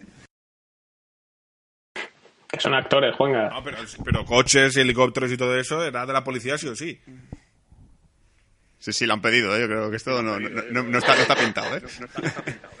Bueno, ya hemos hablado de la película, que en, en general tengo que hablar de, reparto. O sea, Luis Tosar se come la peli completamente. Es decir, este hombre... Sí, sí, eso, eso sí que lo tengo que decir, que si no fuera por Luis Tosar, la película valdría la Sí, mitad. totalmente. Y no solo Luis Tosar, porque aparte que también, esto lo podemos decir, aunque no sé si considera spoiler, que Javier Gutiérrez también sale en la película. La he visto en el cartel. No es spoiler porque sale en el cartel y sale en el tráiler. Sí, exacto. Pues también, lo poco que sale, porque es un personaje que aparece muy poco, se puede decir que aparece a la media hora final, lo hace muy bien. Y por esta dramática que tiene, yo, a mí me emocionó. Lo tengo que decir. Yo en el cine estuve con el desconocido con lagrimilla en el ojo. A ver, no, es que yo, Javier Gutiérrez, soy su mayor fan, su big, big, big number one, porque es que lo adoro en, Águila Roja, lo adoro ahora en El Desconocido, porque la, la actuación sí me, me encantó, la de Luis Tosar, la de Javier Gutiérrez y la de la niña. A, a Javier Gutiérrez, mira, mira que me resulta raro adorarlo ahí, pero también me encanta en Pocholo y, y Borja Mari. Sí. Sí, también yo quería mencionar a Elvira Mínguez, que es la que hace de artificiera, que es la tía está brutal Sí, también. que es- eh, la verdad es que la película ha cogido gente que sabe vocalizar muy bien, ¿eh? Pues esta mujer, cuando habla, entiende lo que dice. Y además es la típica, la típica policía curtida y tal, que sabe lo que tiene que hacer y parece que controla. Sí. Y se pasa al capitán por el forro de los cojones. Sí, Y luego también destacar también, sobre todo, lo que ha dicho Juan, a la niña. La niña, hemos dicho, es una niña hostiable y tal, pero la parte dramática de la niña es la hostia. Es que la niña es sostenible por eso, de lo buena actriz que es, porque hay un momento, llega, llega el momento en que dices, me, me estoy creyendo que la niña es así de idiota. Pero ese, está típica- este- el típico momento de histeria de la niña que está ya tía llorando, en plan de, ah, no sé qué va a pa-". Y yo estaba en plan de, pero es que lo hace de verdad. Es que parece que, es, que ahora mismo está. Que, yo creo que la, cogieron a la niña, metieron en el coche y no le dijeron que era una película. Empezó a rodar con ella, porque se pone a gritar y a, y a llorar. encima hace el tío cuando lloras que te, da como, como como de pequeño hipo. Es que, es que, como que se le corta el aire. Y dices, joder, que bien lo hace la cabrona, eh. Incluso la- la- tiene, eh, es básicamente la parte dramática de la peli residente la relación del padre y la niña, porque el niño es más bien secundario, por decirlo así. Esa parte dramática está muy bien construida, está muy bien, se nota, se nota sobre todo la evolución del personaje, porque al principio, bueno, comienza con una relación de odio y después se va, con el tema de la bomba se unen un, se unen un poco más el padre y la hija, y está muy, muy bien, está muy guay. Pero lo dicho, a mí la película me jode por eso, por lo- los, los fallitos de guion que quiero comentar en la parte con spoilers. Que es fallitos de guion y eso, y personajes que realmente me cabrean demasiado para que... También, último, también, último punto a destacar. La película, hemos dicho que pone muy nervioso, ¿vale? Porque la película es muy histérica. Es más, yo, yo, yo cambiaría el nombre del desconocido al histérico, ¿vale? Porque Luis Tosar es el nombre más tranquilo de la película, pero el terrorista... Javier Gutiérrez es el más tranquilo. No, Jaime Gutiérrez, todo lo contrario. Tú lo, lo que tengo que pegar el teléfono todo el tiempo. Carlos, ¿qué haces? Carlos, ¿qué haces? Carlos, ¿qué estás haciendo? Carlos, a ver, cuéntame qué estás haciendo. Car- Carlos, Carlos, dime qué estás haciendo ahora mismo. Trata de arrancarlo, Es un poco Carlos. así. Carlos, eh, el, el- el terrorista es un histérico. Que ya suelto un spoiler, me parece, sin darme cuenta. Da igual, da igual. Eh, la niña es una histérica. El niño también es un histérico. La mujer de Luis Tosar es una histérica de cojones de darle dos hostias bien dadas. ¿Vale? El capitán de policía también es un poco histérico. Es como esta película, todo el mundo está nervioso y, y es, es normal porque es eso, es- hay una bomba en un coche, te pone nervioso, pero es que es, es tan excesivo que llegas a cabrearte porque son cinco personajes hablando a la vez. Bueno, cinco no, cuatro personajes hablando a la vez y es como, a ver, yo soy Luis Tosar, ¿vale? Me pone una bomba en el coche y tal, mis hijos están todo tipo torrándola por detrás, hablándome de chorradas, entiendes es que, ¿para qué? Es que se queman no sé cuántos. Cojo, yo me giro y digo, como no os calléis, os meto dos hostias. Estoy dando por teléfono con un señor, ¿vale? Os calláis de una puta vez. ¡A que me levanto! A que me levanto. Que damos la vuelta, ¿eh? Me faltaba ese visto sale en plan, el típico padre cabreado de estoy hablando por teléfono, callas de una puta vez, joder, que estoy hablando por teléfono, coño. Que hay una puta bomba en el coche, deja de pegar gritos. Bueno, el momento en el cual llama a la mujer, que no se les spoiler porque tampoco creo que sea esto, llama a la mujer porque tiene que llamarla y tal y decirle hay una bomba en el coche y todo el tema y la mujer se pone en plan histérica de ponme con la niña, ponme con la niña, ponme con la niña, ponme con la niña, quiero con la niña, con la niña, todo el tiempo así.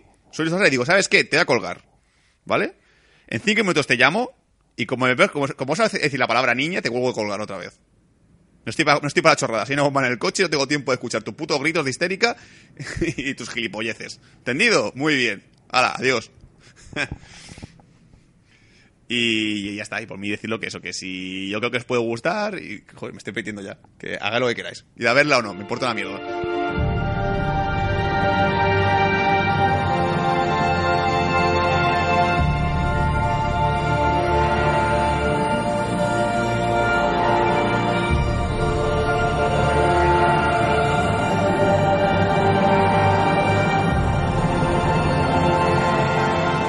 Aquí seguimos en Bad Señales, como no, para la parte con spoilers de la película El Desconocido. Los que os hayáis quedado aquí seguramente será porque ya la habéis visto o porque no queréis verla y queréis que os la resumamos. Y luego cuando acabéis os hayáis arrepentido de habernos escuchado porque resulta que queríais verla. Pero bueno, vamos a empezar con lo importante. A ver, Sul, ¿qué no te gusta? Bueno, va. Primero decir, en defensa de la película, porque esto sí que es algo que todos llevamos un poco mosca, porque el trailer era un poco spoiler sobre la peli. Se ve quién, se ve quién era el malo. Es un gran spoiler, sí.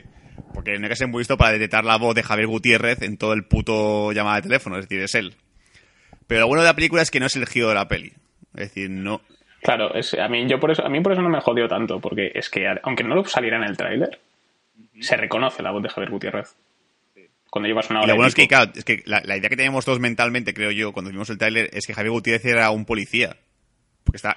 Eso es lo que, a mí es lo que me funciona. Está con chaleco de policía y tal, y tú decías, vale, pues eh, debe ser un policía, el típico policía que está el tiempo hablando con él, negociando, y es el, el típico negociador. Y luego al final el giro de ese que es el terrorista y todo el rollo, ¿vale? Que también decía yo, ¿cómo coño va a hablar por teléfono y a, a, ver el, el, negociador? Pero bueno, pensaba que sacar un, un, giro de que se, se pierde la llamada o lo que sea. Pero no, incluso además eh, te meten un doble giro eh, que dura un, cinco, dura minutillo y tal, porque hacen creer que es el hermano. ¿no? Un momento en el cual te dices que dices, coño, el hermano es el terrorista, me cago en la puta. Y luego ves que Javier Gutiérrez se acerca a él allí y es como, ¿quién coño eres tú? Ah, no es el hermano, vale, es mentira. Que aquí es donde dices tú, es uno de los primeros fallos que veo de guion. Tú vas allí, a una, una redada policial y dices, soy el hermano del tío. Y te dejan pasar sin mirar DNI ni mierdas. Tú entra, yo, yo digo, soy el primo del tío. Ah, pues también pasa a hablar con él. Soy, soy su padre. Ah, pues venga, entra, entra, ponte a hablar también. Venga, ve, y todos allí. Aquí cada uno entra a los cojones y tal. Mejor no pedir DNI. Lo que pasa es que a lo mejor sí que a lo mejor falsificó los documentos, es que tampoco lo sabemos porque no lo vemos. Sí, se sabe porque luego salta la, la antiexplosivos y dice, ninguno ha mirado los, las credenciales gilipollas. Tú dices, vale, sí, aquí la policía es gilipollas y no lo ha hecho. Una lista la pensado la española, la española sí, la española sí, ¿no? En eso estamos de acuerdo todos. ¿Qué? Que la policía española es gilipollas. Y el personaje de capitán, el que más todavía. Cuidado, cuidado, leí mordaza. Sí, sí, el, el, el, capitán tiene es que, claro, es lo que os digo, vamos a ver. ¿Por qué buscar.? Aparte, a nivel de. Ahora estamos de fallo, no fallo de guion, sino a fallo a nivel de personaje, ¿vale? Creo que el personaje del capitán es un personaje demasiado imbécil para esta película, ¿vale? Porque para él la, la, la, opción más posible es la más rebuscada, que es que tiene un teléfono y está contándose una trola de que está hablando con un terrorista y tal, de que todo tiene que ser mentira por cojones. Y dices, ¿por qué? Porque sí, porque es un tipo mucha inventiva y se inventa lo del teléfono para esto, ¿vale? Su hijo está herido en el coche, ¿vale? Creo que he visto cierto tipo de música que está preocupado por el hijo. También se puede decir que a lo mejor es un buen actor y está engañando al, policía, ¿vale? Sea también para el personaje. Pero, insisto, el tiempo ahí con la ambulancia. Y dices, no le voy a dejar pasar porque es un terrorista. A ver, si quiere llevar al niño a la ambulancia, al hospital, no me parece normal que te pongas a decir, no, pues corta las calles, que no salga. Sí veo normal, que es lo que discutí con, un compañero, con, un amigo nuestro que fue al cine, que me parece normal que no quiera sacar el coche porque no me parece normal que una bomba pase por Galicia, ¿sabes?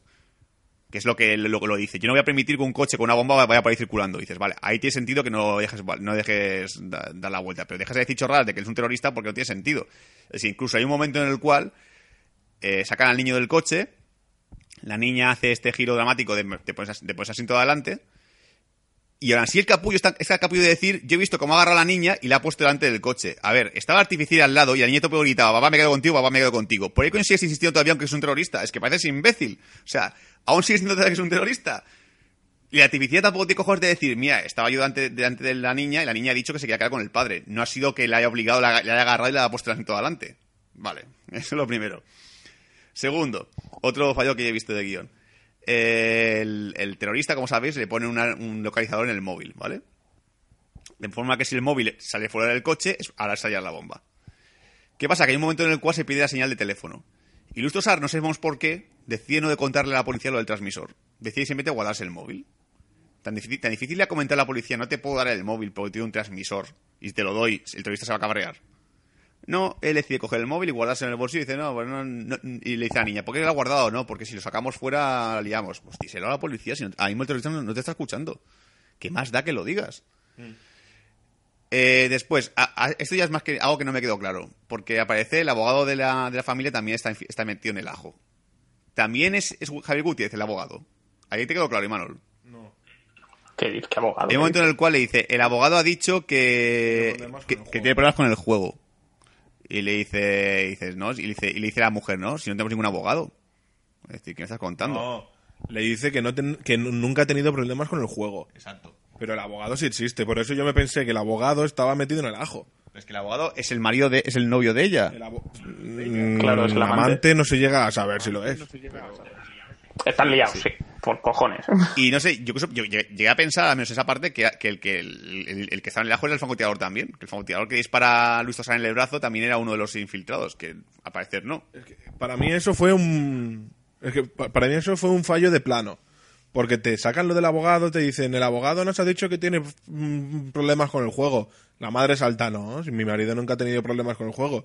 Y el siguiente plano es el francotirador apuntando a Lustosar a la cabeza cuando la gente ha dicho que no le apunten. Tú dices, mm, o el francotirador es el abogado o el francotirador estará metido en el ajo. Y luego no hay nada de eso. Me parece que pensabais demasiado en aquel momento. ¿eh? Sí, a ver, es que, pero también es una película que te hace pensar. Es decir, tienes que intentar un poco buscarle la amiga porque es un terrorista, es una situación de tensión. Y yo creo que hay que un poco decir, a ver, ¿qué está pasando aquí? Porque justamente el personaje, el personaje de Jai Gutiérrez, que está el tiempo siguiendo a. Es que no, sabemos, en ningún momento te deja claro si está siguiendo, si está, siguiendo a, Carlos o no, porque todo el tiempo le pregunta qué está pasando. ¿Qué pasa? ¿Qué está pasando? ¿Qué está pasando? Pero luego hay, veces que da, a entender que él está viendo lo que está ocurriendo. ¿Sabes? Porque está un poco en plan de deja, la, deja, estás ahora mismo en el banco tal, deja esto en el parque, yo estaré allí. Entonces está en el parque, está, está viendo lo que, está ocurriendo. O no está viendo. No me deja claro en ningún momento si está el, el, personaje siguiendo luego de alguna manera, porque luego ahí vemos que es el, tío de la moto, como pensábamos, o está en un punto en concreto, o no, no, tengo ni puta idea. A mí eso tampoco me deja muy. A nivel de no me lo deja muy claro. ¿Y qué más tengo que mencionar? Uh, a ver, que ahora no me viene a la cabeza los personajes aparte que hay más, hay más, partes que si analizas seriamente sigue siendo que Capitán sigue siendo un imbécil, no me queda todavía claro que siga diciendo que Luis Tosar es malo. Ah, también lo de la mujer. Que la mujer también es un poco imbécil, o sea, creo que la mujer conoce lo suficiente al marido para saber que nunca pone una bomba en el coche con sus niños, ¿vale? La mujer pasa de, defender al marido en, ningún momento ante la policía, también porque están divorciando, pero joder, lo mínimo es esto, y se pone una carta diciéndole Carlos, no lo hagas, no pongas una bomba en el coche, una carta que le ha dado la policía para esto. Y dices, pero ¿de verdad tú te crees que tu marido va, a hacer explotar el coche con sus hijos? Que tampoco hay, ninguna motivación. Si, el marido fuese un capullo, fuese un alcohólico o algo, dirías, hay una motivación ahí, pero ¿por qué no tengo que creer que eres, que un terrorista? ¿Qué, ¿Qué, motivación tiene este hombre para matar a sus hijos y, poner una bomba? Que es medio árabe. No me queda clara, creo que es algo que falta en la película, que es un momento en el cual te expliquen por qué Luis Tosar es posible que pueda poner una bomba en un coche y hacer esto. Porque en un momento, si tuviese una motivación clara de decir que, claro, ese tío pega a su mujer, este tío a sus hijos los trata muy mal, dices, ah, pues la policía puede llegar a pensar que sí, que la bomba ha sido él. Pero ¿por qué pensado todo el tiempo si no tiene nada de especial este hombre? No tiene ningún tipo de motivación que le haga pensar a poner bombas. ¿Tú qué opinas? A ver. A ver, ahora el problema es que como me has enumerado todas las, todas las cuestiones, no me voy a acordar de la primera que ya, me has Ya, posiblemente. A me he parado, joder. Vale. La, la, próxima vez me dices una y yo te contesto. Del, y seguimos. ¿Tienes con lo de que entra sigue siendo el hermano? Pues ¿qué dices tú? O mejor sí que le pidió el DNI o falsificó la, lo que sea. O, o, simplemente o le dijo sí yo porque tal, o le empezó a decir información que, que él sabía porque había cotilleado y se lo creyeron como no te enseñan la escena donde él se cuela, no podemos saber una cosa u otra. También, es decir, es un poco de vagación. Lo de la parte en la cual la hija se pone delante del coche y está la artificiera delante de cuando ocurre esa escena, y luego va el otro y dice que ha agarrado a la niña y la ha puesto delante del coche. ¿Tú cómo explicas por qué la artificiera no sea capaz, capaz de decirle, pero si está yo delante y la niña está suplicando que hace con el padre? Porque la interficiera ya ha desistido de que el capitán es imbécil. Yo creo que sí, ahí sí que te puedo creer. Mira, eso me vale, porque creo que la, es como en plan de, de todos los policías que hay, bueno, de todos los policías no que hay, porque hay muchos imbéciles. Me tiene que tocar el más gilipollas y cabezota que hay, porque es como, no, no, es un terrorista, es un, terror- es un terrorista que pone una bomba, no sé qué. Pero tío, en serio, de verdad. además, el- además, yo creo que el, además el, el capitán, yo creo que se siente amenazado por la presencia de la artificiera, que se nota un montón, que controla.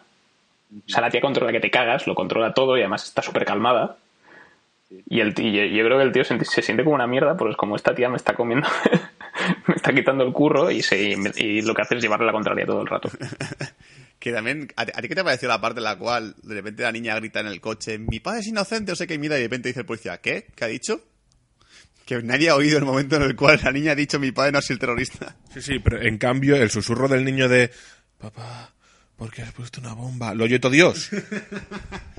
Es como, ¿visto? El niño ha dicho que puesto una bomba, pero en cambio la otra niña gritando a, a pelado, mi padre no sé qué ha puesto la bomba. Pues pasan de ello, venga, a tomar por culo. Que les den. A ver, son cosillas que sí que son un poco buscar las, las- tres patas al gato, ¿vale? Pero personalmente en una película así, pues yo me prefiero un guion que, se, que sea que esté bien ensamblado, que digas, coño, que no tiene ningún escape ni nada, pero tiene, tiene agujeros. Es que precisamente, es que precisamente en, esta, en este tipo de películas es donde más difícil hay que, es que no haya agujeros. Pero mm, bueno, yo tampoco soy eso, no soy experto en el guion y tal, pero creo que sí, un poco si lo lees un par de veces el guion y dices, vale, espérate, esto no tiene sentido, tenía que cambiarlo. A menos yo creo, o cuando ves la película montada, el típico que se, que se monta la película y se vuelve a rodar escenas porque hay cosas que no tienen sentido, yo personalmente metería un par de, de cosillas que diría, vale, esto hay que hacerlo, cambiarlo porque la gente no lo va a pillar. Y no sé, para mí, aparte de agujeros, para mí la película tiene un cráter enorme. Y el cráter es el tráiler. Es decir, eh, en el momento Pero eso no es culpa, pero eso no es culpa de la película. No, exacto. Eh, ahí no, no le doy la culpa a la película, le doy la culpa a la publicidad. Pero, O sea, la culpa es tuya por haber visto el tráiler. Sí. Y luego, pero en el momento en que pones el nombre de Javier Gutiérrez, que ya es uno de los famosos, grandes famosos de España co- como actor, y no aparece en minuto 30, dices, vale, Javier Gutiérrez, un un personaje importante que falta en la película es el malo, tío. Y luego, el, el cráter para mí es eh, que la película, desde el principio, va con la intención de hacerte creer que el giro es que Javi Gutiérrez es el malo que eh, to- todo el rato ahí, porque que no te, te intenta hacer pensar que no sabes quién es el, el del teléfono desde el principio. Cuando desde el principio, gracias al tráiler, se sabe que es Javi Gutiérrez. Porque si no, no te meten el plano de, del motorista. Porque yo cuando vi el plano del motorista dije, ¿para qué me lo metes? Si ya sé que no es él. Es que tienes que pensar que la- el guion de la película no se concibe pensando en Javier Gutiérrez. O sea, es. O sea, la, o sea, tienen suerte de haber pillado un actor súper bueno para hacer de, para hacer de malo. Porque el tío, en lo poco que se le ve y lo poco que tal, te convence. Pero tú lo que tienes que hacer cuando escribes una película es no pensar que la gente sabe más de lo que debería. Porque si no te puede, si no te puedes pasar de frenada y la gente a la, y a lo mejor a la mitad la gente no se entera de qué coño estás diciendo. Ya, puede ser. Y luego tengo una duda que mm, he pensado mucho rato en ella. El momento en el que está el compañero de trabajo ahí con su mujer que también tiene el coche bomba. Que Luis Tosar de repente acelera para joderle el sitio de parking a uno sin motivo alguno. Sí, eso tampoco entendí yo. No lo entendí. ¿Qué quería hacer? ¿Que, que aparcar? ¿Para qué aparcar? No, es que yo tam- tampoco me dio la impresión de aparcar porque si no se hubiese metido. A mí me dio la impresión de que también se pensaba que él era el asesino, entonces le jodía el aparcamiento y así tenía que salir por si acaso lo oía por el móvil. Fue lo que a mí me dio la impresión. Sí, no, porque tú, tú, tú tienes que entender esa escena. ¿Por qué, ¿A qué venía a cuento lo del tío del coche? O sea, ¿qué- Yo lo que entendí es que Luis Tosar quería aparcar para dejar de obstaculizar el... Pero igual, aunque aparques, ¿qué coño vas a hacer? ¿Vas a hablar aquí todo pelado en medio de la calle? Oye, la bomba, no sé qué, no sé cuántos. ¿Cómo lo llevas tú? Pues muy mal. Oye, pues mo- molesta menos que estar en mitad de la, que estar en mitad de la carretera. Sí, ¿no? sí, pero no, sé, no me queda muy claro solamente eso porque... eh, y encima el parking estaba lejos, no estaba muy cerca el parking del, del tío. este, O sea, estaba al quinto coño. Es como... Y no te puedes levantar del coche supuestamente porque está la, la bomba de presión. Pero no me quedó claro exactamente el porqué. Y luego también otra, otra cosa que a ver si tú me puedes resolver. Esta es una pregunta creo que es clave, creo que todo, creo que todo el mundo está en la se, se hace la misma, la misma cuestión. ¿Cómo coño se irá el niño? ¿Cómo? coño se hiere el niño. Con metralla. Sí, pero ¿dó- ¿por dónde entra la, La metralla, es que el coche está bien. Eh, Hay un, si te has fijado en, en, en- el parabrisas, Sí. Hay un agujero. hay un agujero. Pero, de- de- ¿qué, qué, qué, qué, qué- qué- ay, ¿qué camino sigue la metralla desde ese agujero hasta la pierna del niño? Es un camino imposible. No sé, Juanga, no soy físico. O sea, es que, pero no, no- o sea, si ves, si ves que, ejemplo, que, la- que, la- que el cristal del niño está roto, lo que sea, pues te lo quieras a creer. Yo solo pensaba, te momento que pensaba que el niño se meaba, que meaba sangre. Porque lo tío está el niño, me meo, me meo, me meo, papá tengo que hacer pis, y de repente veo que sale sangre en lugar de pis, y digo, pues a lo mejor, se, a lo mejor me da sangre y le ha dado un corte de riñón o algo por el estilo. Le has tallado la, la, la vejiga, ¿no? Tu tío, tu tío, te que tu tío pensaba que, que, que me, que me- yo digo, el giro va a ser que el niño tiene cáncer de... Es que sí, a ver, tienes que pensar, la posición del coche que explota está en el carril izquierdo ¿Sí? y eh, Justo sale está a la derecha un poco atrás. Sí. El coche explota. Eh, la metralla sale disparada hacia el hacia la parabrisas. Hace un agujero en el parabrisas. Se va hacia el asiento trasero y le da la pierna al niño. ¿Qué hay más? Pero ahí, ahí no, no me, no, me, no me salen las cuentas. Porque si el coche está en el carril izquierdo, el de Luis Tosar en el derecho, la explosión, la metralla tendría que ir dirección a la niña. Por el agujero que O le ha hecho ahí al. O a lo al mejor cuando atraviesa el parabrisas se desvía hacia un lado. Es que no lo sé, yo no, yo no soy experto tampoco. A lo mejor es, a lo mejor es, A ver, o a lo sí. mejor es un cristal, o a lo mejor es un cristal de los coches de al lado que revientan por la onda puede ser. expansiva. Supongo que ahora mismo la gente que está escuchando este, este podcast, eh, eh, si la película, estos giros la da igual, está cagados en Juan y en mí. En plan, eso nos toca pelotas, tío, ¿qué más os da? O sea, lo, lo que pasa es que pues, estáis demasiado acostumbrados a que en las pelis de Hollywood post-Matrix se sigan trayectorias de bala. A ver, eh, yo es que somos un poco quisquillosos porque en el cine, pues no, a mí personalmente soy una, soy una persona que me gusta mucho reflexionar sobre el guion y ver, ver cosas que no me cuadran y tal. Yo, me, yo tengo esa capacidad de darme cuenta de esa mierda, o sea, no, no puedo evitarlo. Yo veo películas y digo, va, esto, esto no tiene sentido. Y con esta pues lo he pasado mal también porque estaba un poco, estaba un poco histérico por el tema de los putos negros que me ponía la- todo el mundo dando a la vez. La escena de la niña y el niño hablando todo el tiempo. Y. Eh, Os- ¿Cómo dicho que se llamaba el tío? No me acuerdo, has el nombre de, de Luis Carlos. de Carlos, hablando con terrorista, y no se callaba ninguno de los tres, pues estaba los niños gritando, el puto terrorista gritando, y Luis está intentando hablar con todo el mundo a la vez. A ver, o sea que, espérate, un momento, es como, Dios, que usted le daba a todo el mundo. Y- ¿qué está pasando? Pero, pero eso, es que- eso, es, eso es lo bueno de la película. Sí, sí, sí, es que, es, es que- Es que, es que eso es, o sea, yo por eso cuando acabé la peli, o sea, yo estaba súper, en- me, me- también me, me estresé mogollón con esas escenas y dije, joder, qué buena es la peli, que me he rayado y me he metido en el personaje de Luis Tosar. Sí, sí, no, que quede claro que esto, esto que he dicho no es un punto negativo para mí la película, es, un- es, es, es, una película, es cosa que te pone nervioso, hay que avisarlo ya que te pone nervioso, pero que no es malo, o sea, no es, es la intención de la película también, y, y lo hace más realista todavía, porque en, en esta, en esta situación así, todos reaccionaríamos un poco así. Pegando gritos como. También si fuésemos niños de 14, 15, pues también gritaría en plan de papá, ¿qué pasa? Papá, ¿qué está pasando? Joder, no, que no". Sería así. Pero es eso, que es una película que, que está, está de, para mí a lo mejor es, es decir que es demasiado realista. No sé si, que si se puede considerar un fallo eso, pero no. Es así. Es decir, eh, hay escenas que te ponen muy en tensión, la, ma- la mujer te pone muy, también muy nervioso por el tema ese de que te pone a el tipo en el móvil, no deja explicar las cosas. Tú ya lo sabes, pero sabes que quieres que se lo expliquen a ella y no hay manera que se lo expliquen a ella de una- ninguna manera. La puta niña va a escribir un WhatsApp y encima lo borra porque es imbécil. Es como, ¿por qué lo borras? Joder, envía el puto WhatsApp. No, voy a jugar a mi padre, no se lo voy a enviar. Y qué decir, de verdad, pues. Yo personalmente, si, si, el, si, el hubiese estado vacío, hubiese gritado un par de veces a la pantalla. ¿Vale? Tengo que decirlo. Hubiese gritado un par de veces, un par, un par o que, que os calléis, coño. O unos cuantos. A ver, tú, imbécil, cállate. Porque Juan y yo estábamos todo el tiempo en plan de Dios, qué imbécil. Que- tipo- nuestro, comentario fue- nuestro comentario clave que ha jalado al capitán de policía era como Dios, qué pedazo de retrasado mental. Cos- cosa, ha, ha habido cosas que me han gustado y cosas que no de la película. Las que no, la madre, el capitán de policía. Y cosas que sí, es eh, la actuación increíble de Luis Tosar, la de Javi Gutiérrez, la, la de la niña, y que esta película me ha hecho ver de que no soy capaz de ver películas que me ponen en tanta tensión. No está hecho su corazón para tanto movimiento. Me, me sa- me saca de quicio, tío. Sí, sí, sí. Y también, también no hemos dicho nada de la banda sonora, pero está- la película está bien. Es decir, está muy acompañada. No es una, una banda sonora muy destacable, pero está muy bien la- la- lo que es la tensión, ¿eh? Cumple con su cometido, que es el mantenerte ahí al pie del cañón. ¿Tú has estado banda sonora o no? ¿Has visto algo así? Mm, para, a mí me funcionaba. ¿Te funciona? O sea, es- te sirve básicamente para complementar, ¿no? Es... No es Mad Max fuera de la carretera, ¿sabes? ¿Y te faltan hasta poscritos a la cual aparece Javi Gutiérrez asomando una, una mano por el, por- en el agua? ¿o? He dicho, espero que no haya postcréditos. Típico por de favor. Carlos, esto no ha acabado aquí. Y luego también hay que decir que la película es con- tiene un, mensa- un cierto mensaje también reivindicativo con el tema de los bancos y tal, de que son unos hijos de puta. ¿No? ¿No habéis visto un poco eso? Sí, No, coño, claro, joder, el prota es banquero. sí, ¿sabes? sí, pero que se nota que es un poco... cuanto- También va un poco Sí. relacionado con la crisis y tal, que el tema de los bancos que han, han, han jodido a gente y todo el tema, lo que es las inversiones tóxicas también, que, tam- que también están muy de moda. Y es que directamente no pensaba ni hablar del tema porque me parece algo súper obvio. Pues nada, pues no, pues me callo. No destaco más O sea, el- cosas el- ya. O sea, el prota- cuando- en cuanto ves que el prota es banquero y que lo van a, y le han metido una bomba en el coche, dices, vale, esto es ya por la crisis. Venga. Otra cosa.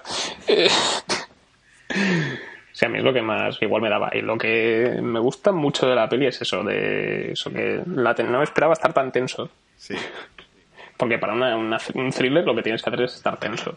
Si no, no funciona. Tos, tosarse como la peli entera. Sí, es que, eso- es que es la actuación de Yellow la que consigue mantener tensión. Y creo que los, los Goya este año lo va a petar. O sea, desconocido por huevos va a estar los Goya sí o sí. No sé si es mejor, no sé si, no sé si es mejor película, pero a nivel de, de- de actores, todos van a estar seguros. Mejor actor y me- me- actroz. Mejor actor y mejor actor secundario, Javier Gutiérrez, y mejor actriz secundaria, la hija. O, o no, porque ya no votan, ya no pueden meter a niños, creo. No, meterán a la, a la artificial a lo mejor.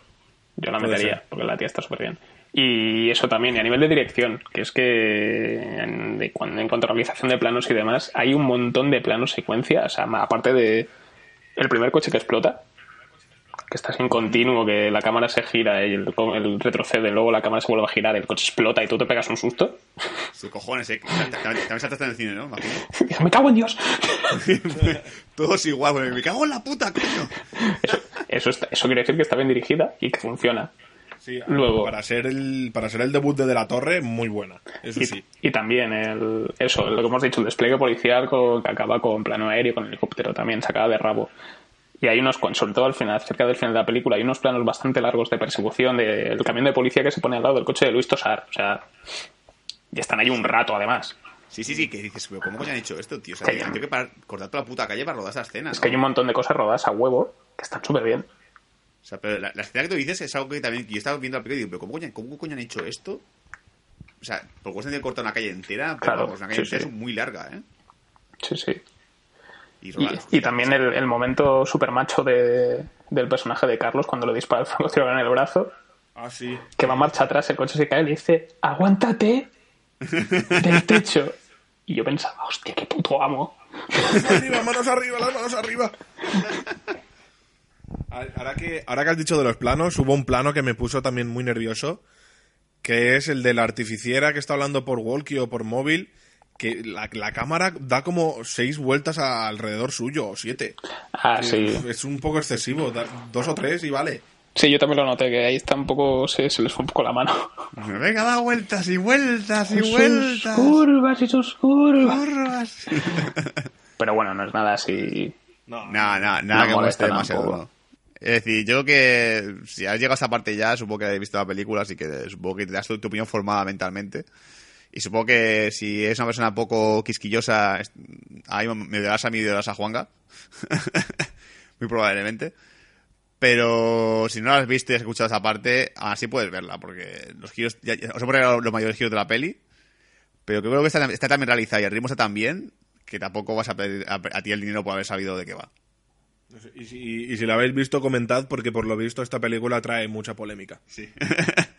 Al menos en el cine yo salí cabrete en su momento. Ahora estoy más tranquilo, ahora me, lo hemos reflexionado más aquí y estoy un poco más al, calmado. final, al final te va a gustar más la segunda vez que la primera, ¿eh? Seguramente la segunda vez que la vea me va a gustar. Sobre, sobre todo porque ya me he tomado un, tranquil, un tranquilacil o una, una, una valeriana y estoy más tranquilito. Y el plan de, bueno, ya está. Ya sé que, lo, ya sé que van a gritar todos a la vez, ya sé que me, que me voy a cabrear, pero tranquilo todo el mundo. Cabrear. Cabreal. Sí, es que además en las, las cosas de guion, los apuntes de guion que dices, yo creo que se, si se justificase todo, la película duraría el doble. Posiblemente. Es que también hay, a lo mejor que o eres muy bueno y lo explicas todo en dos planos o, o es todo el rato bla, bla, bla, bla. Pues eso. Pero desconocido. Es eso, un desconocido thriller de, de señor atrapado en un coche que no puede salir, con actores muy buenos muy bien dirigido y si eso, si la, si la habéis visto y estáis de acuerdo o en desacuerdo, podéis escribirnos en Facebook o en iVoox. Y eso, recordad que la semana que viene haremos un repaso a Menabar, a, a Shrek, con su... Shrek en- est- estrena- Foto de MVD. Amenabar. Y est- estrena Regresión con Ethan Hawke y Emma Watson. Y supongo que aprovecharemos para hablar un poco de Abre los Ojos, de Tesis, nosotros, esas movidas. No, no- no tiene muchas películas, así que será, será largo. Digo, corto. Ah, vale. que no será largo. Exacto, es que no ya estoy medio drogado con el sueño. Bueno, pues eso, esperemos que os haya gustado el programa y nos vemos la semana que viene. Acordaos de mirar debajo del coche si pone una bomba. No seáis banqueros. Exacto. Eh, sí, no está bueno, ¿Y la europea? Venga, hasta la semana que viene. Adiós. Adiós. A cortar el iVox.